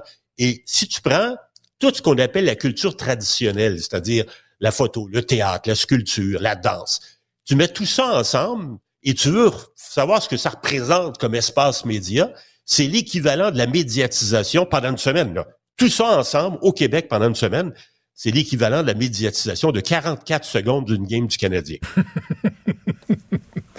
ouais. Fait que euh, on, on peut pas dire qu'on est euh, un peuple d'une grande culture. Non, non, puis en plus, écoute bien ça, si tu es malade le samedi, puis tu restes au lit toute la journée, tu lis pas, tu t'intéresses pas à rien d'autre qu'à qu'à ton nez qui coule, ben tu perds 38% de la culture dans la semaine et la culture traditionnelle, celle dont je te parlais il y a un instant, 93% de sa publication, de sa diffusion dans nos médias, c'est aussi le samedi. Donc vraiment, si, si le samedi tu dors, ben tu manques l'essentiel de la culture dans nos médias québécois. Et encore une fois, c'est pas propre au Québec. C'est un phénomène Ouais. partout comme ça. Et ce qui fait qu'au Québec, on s'intéresse même un petit peu moins à la culture que d'autres pays dans le monde. Là, c'est un point de consolation que je t'amène. C'est qu'on a une presse beaucoup moins tabloïde, beaucoup moins paparazzi que, que, que la presse anglo-saxonne ou, ou la presse américaine, la presse européenne. On s'intéresse beaucoup, on fait beaucoup moins de patinage artistique ce qu'on appelle la pipolisation, du peopleization en, en latin, euh, que, que la presse européenne. Eux, le culte de la personnalité est beaucoup plus fort que chez nous au Québec. Donc, c'est- et, mais- et ça fait partie de leur contenu médiatique, artistique, culturel. Et il y en a beaucoup moins au Québec. Les seuls qui peuvent pas aller faire leur épicerie tranquille au Québec, c'est les joueurs du Canadien. Dans Hmm. le domaine de la culture, il y en a pas beaucoup, c'est assez tranquille. Ouais. Puis de toute façon, il est parti, il est reparti en Colombie-Britannique. Donc, il a plus à se plaindre d'être trop populaire, notre ami Carey Ouais, il y en a un paquet qui l'ont pas catché, ça, celle-là. Euh, je suis pas- je suis pas sûr. Hey, euh, merci, euh, M. Dumas. On Salut. se reparle la semaine. prochaine. Salut. OK, bye. Du Trisac. Un animateur pas comme les autres. Cube Radio. Sex audio avec Anaïs Gertin-Lacroix. Anaïs, euh, bonjour. Allô, Benoît. Bon, alors, tu veux parler du Viagra, mais pas pour les hommes? Ben, Viagra que les hommes prennent, cette fameuse petite pilule bleue, mais qui est de plus en plus utilisée par les femmes, Benoît. Et là, il y a des, euh, des spécialistes, en fait, qui sont sortis disant c'est un peu dangereux. Tu comprends? Parce que nos corps sont faits différemment, nos organes euh, reproducteurs idem, et on s'entend que le Viagra, bon, c'est fait pour euh, qu'il y ait une grosse circulation sanguine. C'est fait pour, évidemment, avoir euh, une, une, une érection, je vous dirais, là, en place pour... euh, C'est le mot du jour. longtemps. Oui. C'est le mot du jour. Érection, quoi que les femmes aussi hein, ont une érection. Le clitoris, que je rappelle, devient en érection. C'est juste que c'est beaucoup moins apparent, évidemment.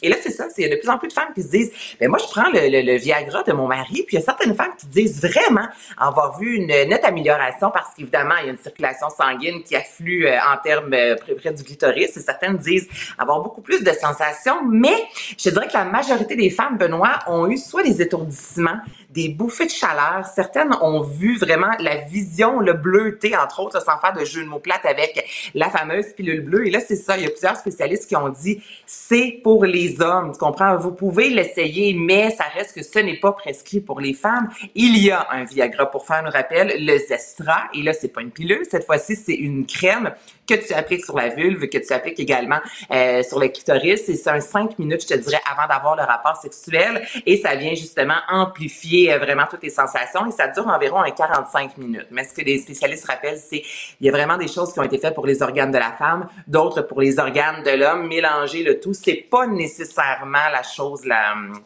la meilleure affaire avant d'avoir un rapport sexuel. Mais tu vois, encore une fois, là, les femmes, là, c'est un gel que tu dois te Mm-hmm. mettre. Nous autres, c'est une pilule. Tu sais, une pilule, tu prends ça, puis ouais, c'est, il n'y a pas de crème, c'est pas salissant, t'es pas obligé de te laver les mains après, tu, tu prends une pilule. Puis c'est comme ça qu'on marche, nous autres, les hommes. Vous autres, les femmes, on vous impose un gel, une crème sur la noune, pour utiliser le terme technique. Là, tu dis vraiment... euh, Oh oui. on- on- on- L'industrie pharmaceutique pouvait pas trouver mieux. Mais en même temps, la pilule, tu sais, quand tu penses que le Viagra, à la base, ça a été découvert parce qu'on voulait faire une pilule pour diminuer la pression artérielle. Ouais. C'est comme ça qu'on s'est rendu compte que non seulement ça diminue, ça diminuait la pression, mais ça augmentait ailleurs. Deux, choses, hein? Euh, C'était la, la- c'était ça La et aussi et, euh, le Rogaine qui est sorti des, des de- les médicaments contre la haute pression, ils ont sorti le Rogaine de ça parce qu'ils se sont rendus compte que ceux qui en prenaient avaient une repousse de cheveux. C'est fou? Oh, ouais. Oui. C'est fou, hein, quand même. Mm. Non, mais c'est la recherche, honnêtement, mais pour les femmes, vu que ça a été créé par la suite, c'est pour ça sûrement qu'on n'est pas dans la pilule et qu'on y va avec le gel, mais ça reste qu'encore là, c'est plus compliqué parce que tu le mentionnes. La pilule, pour, tu sais, c'est merci, bonsoir en quelques secondes, ça passe incognito, alors qu'à la pharmacie, lorsque tu achètes plutôt ce gel-là, ça vient quand même dans une certaine boîte. Il faut que tu gardes ça, faut que tu nettoies les mains. C'est sûr qu'on est complètement euh, on est complètement ailleurs, mais ça, ça fait partie de, de la vie, là, Benoît. Tu as tellement raison que souvent, lorsque ce qui est destiné aux hommes et aux femmes, euh, c'est souvent moins, euh, moins complexe pour vous, mais bon, ça fait partie de la game. Ouais. Euh, puis, puis ce gel-là, les hommes, est-ce qu'ils peuvent l'utiliser? Ben, j'imagine que vous pouvez l'utiliser, mais à pouvez-vous juste arrêter d'essayer des affaires qui sont pas faites pour nous? Les, tra- les trapèzes? Les là. Les, les Je- Je trapèzes? pas de pénis, Benoît. Ouais. Tu l'essayeras, tu m'en donneras des Ah, nouvelles, non, non, non. Moi, des gels, de slapper ça là-dessus. Là, puis, il me semble que c'est collant. Il me semble que c'est pas. Ça doit faire du bruit désagréable. C'est pas une bonne idée. Ben, Ben, le bruit désagréable, c'est pas mieux qu'un sais, un lubrifiant aussi, ça peut faire un son désagréable. C'est juste qu'il y a des femmes qui ont, qui- pour qui la sensation vraiment vient brûler, puis il faut que tu prennes une douche, puis ça va estomper la sensation. Ah oui, moi, en toujours ça. Moi, j'ai toujours cette crainte-là de est-ce que je vais aimer ça? Sinon, hey, c'est désagréable là, quand on vient du dentiste, exemple, puis être, être gelé, là, puis là, t'as aucun pouvoir là-dessus. Moi, c'est toujours la crainte de si j'applique quelque chose, puis là, j'aime pas la sensation, Ben oui. je suis pognée avec ça, tu comprends? Donc, moi, il y a Ouais. toujours cette crainte-là, puis je sais que je suis pas la seule qui dit ah, j'essaierai pas. Si je partie du pourcentage, ça se met à brûler comme jamais. Tu sais, ça, ça, ça, tue l'amour, on va se le dire, le cas est interrompu. Mais euh, j'imagine a des hommes qui l'ont essayé, mais d'emblée, ça a été prouvé que le Viagra est plus, euh, plus intense, je dirais, puis fonctionne plus que celui pour les femmes. Bon, et la nouvelle étiquette euh, du téléphone portable, c'est quoi? Hey, ça, là, je suis tombée sur un article ok, dans le USA Today qui est un, homme qui travaille à la Protocol School of Texas. Et là, lui, il racontait à quel point, bien évidemment, notre, notre relation avec le téléphone cellulaire a changé dans les dernières années. Et ce qu'il dit, Benoît, c'est que maintenant, on ne devrait plus appeler quelqu'un. On devrait toujours, OK, texter la personne pour s'assurer que cette personne-là est disponible afin de recevoir notre appel. Puis c'est comme ça que ça fonctionne maintenant. Euh, si on laisse message vocal, évidemment, ça doit pas être si long. Donc, il y a plusieurs choses que j'ai embarquées. Moi, si tu me laisses un message de 10 minutes, euh, ça se peut que je me rende pas jusqu'à la fin. Tu comprends? Tout ça, ça me va. Mais moi, le concept, le principe, Benoît, de je dois te... il y en a beaucoup qui font ça maintenant, qui vont texter, envoyer un message disant est-ce que tu es disponible? Est-ce que je peux t'appeler? Mais à donné, je me dis, hey, où la spontanéité? Tu comprends? Même titre que les fameux FaceTime, bon, ça nous est tous déjà arrivé, quelqu'un nous appelle, puis ça nous tente, on peut, il répond pas. Moi, tu comprends, si tu m'appelles, je vais pas te parler, Hmm. je vais pas répondre, mais cette étiquette-là, que maintenant, on doit envoyer, je trouve que c'est rendu bien compliqué, Benoît, parler à quelqu'un. Moi, j'appelle, tu sais, même dans notre métier, là, les gens s'envoient des courriels. Moi, je suis une fille, j'appelle, puis je me fais souvent dire, eh, mon Dieu, c'est rare, Anaïs, que quelqu'un qui appelle, mais je suis désolée, là, je veux dire, je, je trouve ça, ça va plus vite, je trouve. Je t'envoie un message, tu me renvoies un message, on s'est pas compris, appelons-nous, parlons-nous, mais là, selon Ouais. ce professeur-là, maintenant, il faut texter avant d'appeler, être sûr que l'autre est disponible. Puis avant de texter, Moi, faut que tu fasses quoi? Que tu peux pas Ben là, texter comme ça. là. Tu sais, tu peux pas Non, texter. Voyons, euh, euh, c'est fou. C'est une invasion de la vie privée. c'est ça. Assure-toi qu'il n'est pas trop tard, assure-toi qu'il n'est pas trop tôt, lave-toi les mains, fais pas de faute d'orthographe. Mais juste que je- je- Brosse Les les faux dents. sifflets, ça s'appelle. ben, c'est, c'est rendu fou, mais effectivement, moi, je préfère texter que d'appeler. Je suis la majorité des gens Ouais. maintenant, ben oui, presque tout le monde communique par, par mes- message texte. Ça va, il n'y a aucun problème. Tu sais, toi et moi, c'est rare qu'on s'appelle, mais si tu as un Je- J'appelle, tu réponds pas. Ben non, c'est pas vrai. Je te réponds Jamais, souvent, tu Benoît, réponds mais jamais, je- jamais, jamais. Je t'appelle, tu réponds pas. Puis là, je le sais que tu le vois, là. Je sais que tu es là, puis tu dis, ah non, c'est le gros du Trisac, je veux pas y parler. Là, c'est je- exactement ça que je me dis, c'est le gros du Trisac. C'est sûr, c'est sûr, Benoît, tu me connais Ah, tellement. je sais. Mais tu trouves pas ça angoissant? Cette étiquette-là, maintenant, qu'il faut...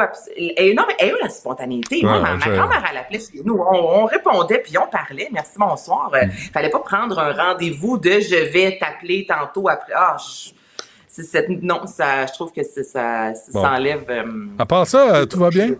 Es-tu correct? Ben oui, ça va bien. Ça va la bien. vie est pas pire? C'est, Mais la c'est- vie est c'est pas pire. Mais j'aime ça, la spontanéité. puis Je trouve Ben, que je ça, là, on se met des limites où on n'en a pas. Depuis que le monde est monde, les gens s'appellent, tu comprends? Puis quand on veut raccrocher, on raccroche. Pourquoi maintenant, faut texter avant d'appeler de peur de te déranger? C'est Anaïs, tu es l'incarnation de la spontanéité. Les gens qui te connaissent. Le pire en ondes, c'est assez pas pire. Ah oui, pas pire.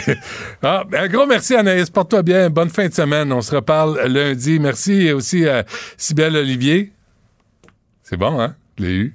Euh, Florence Lamoureux. Elle est Snowro. Elle, elle, elle arrive avec plein de... C'est parfait. Euh, la vidéo, euh, c'est la nouvelle amie de Valérie Plante, d'ailleurs. Et euh, Tristan Brunet-Dupont. Je l'ai eu sacré. Moi, je suis fort. Puis Jean-François Roy. Puis André-Sylvain Latour, des fois, quand il, il est pas en train de manger une douzaine de beignes ou euh, en train d'aller chercher un café, tout pour ne pas travailler. On le connaît, cet homme-là. Hey, merci. Est-ce que c'est Alexandre ou c'est Yasmine qui est là? C'est Alexandre euh, Moranville-Ouellette, l'homme avec euh, le plus long nom à signer sur un chèque euh, que je connaisse. Portez-vous bien. On se reparle lundi. Cube Radio.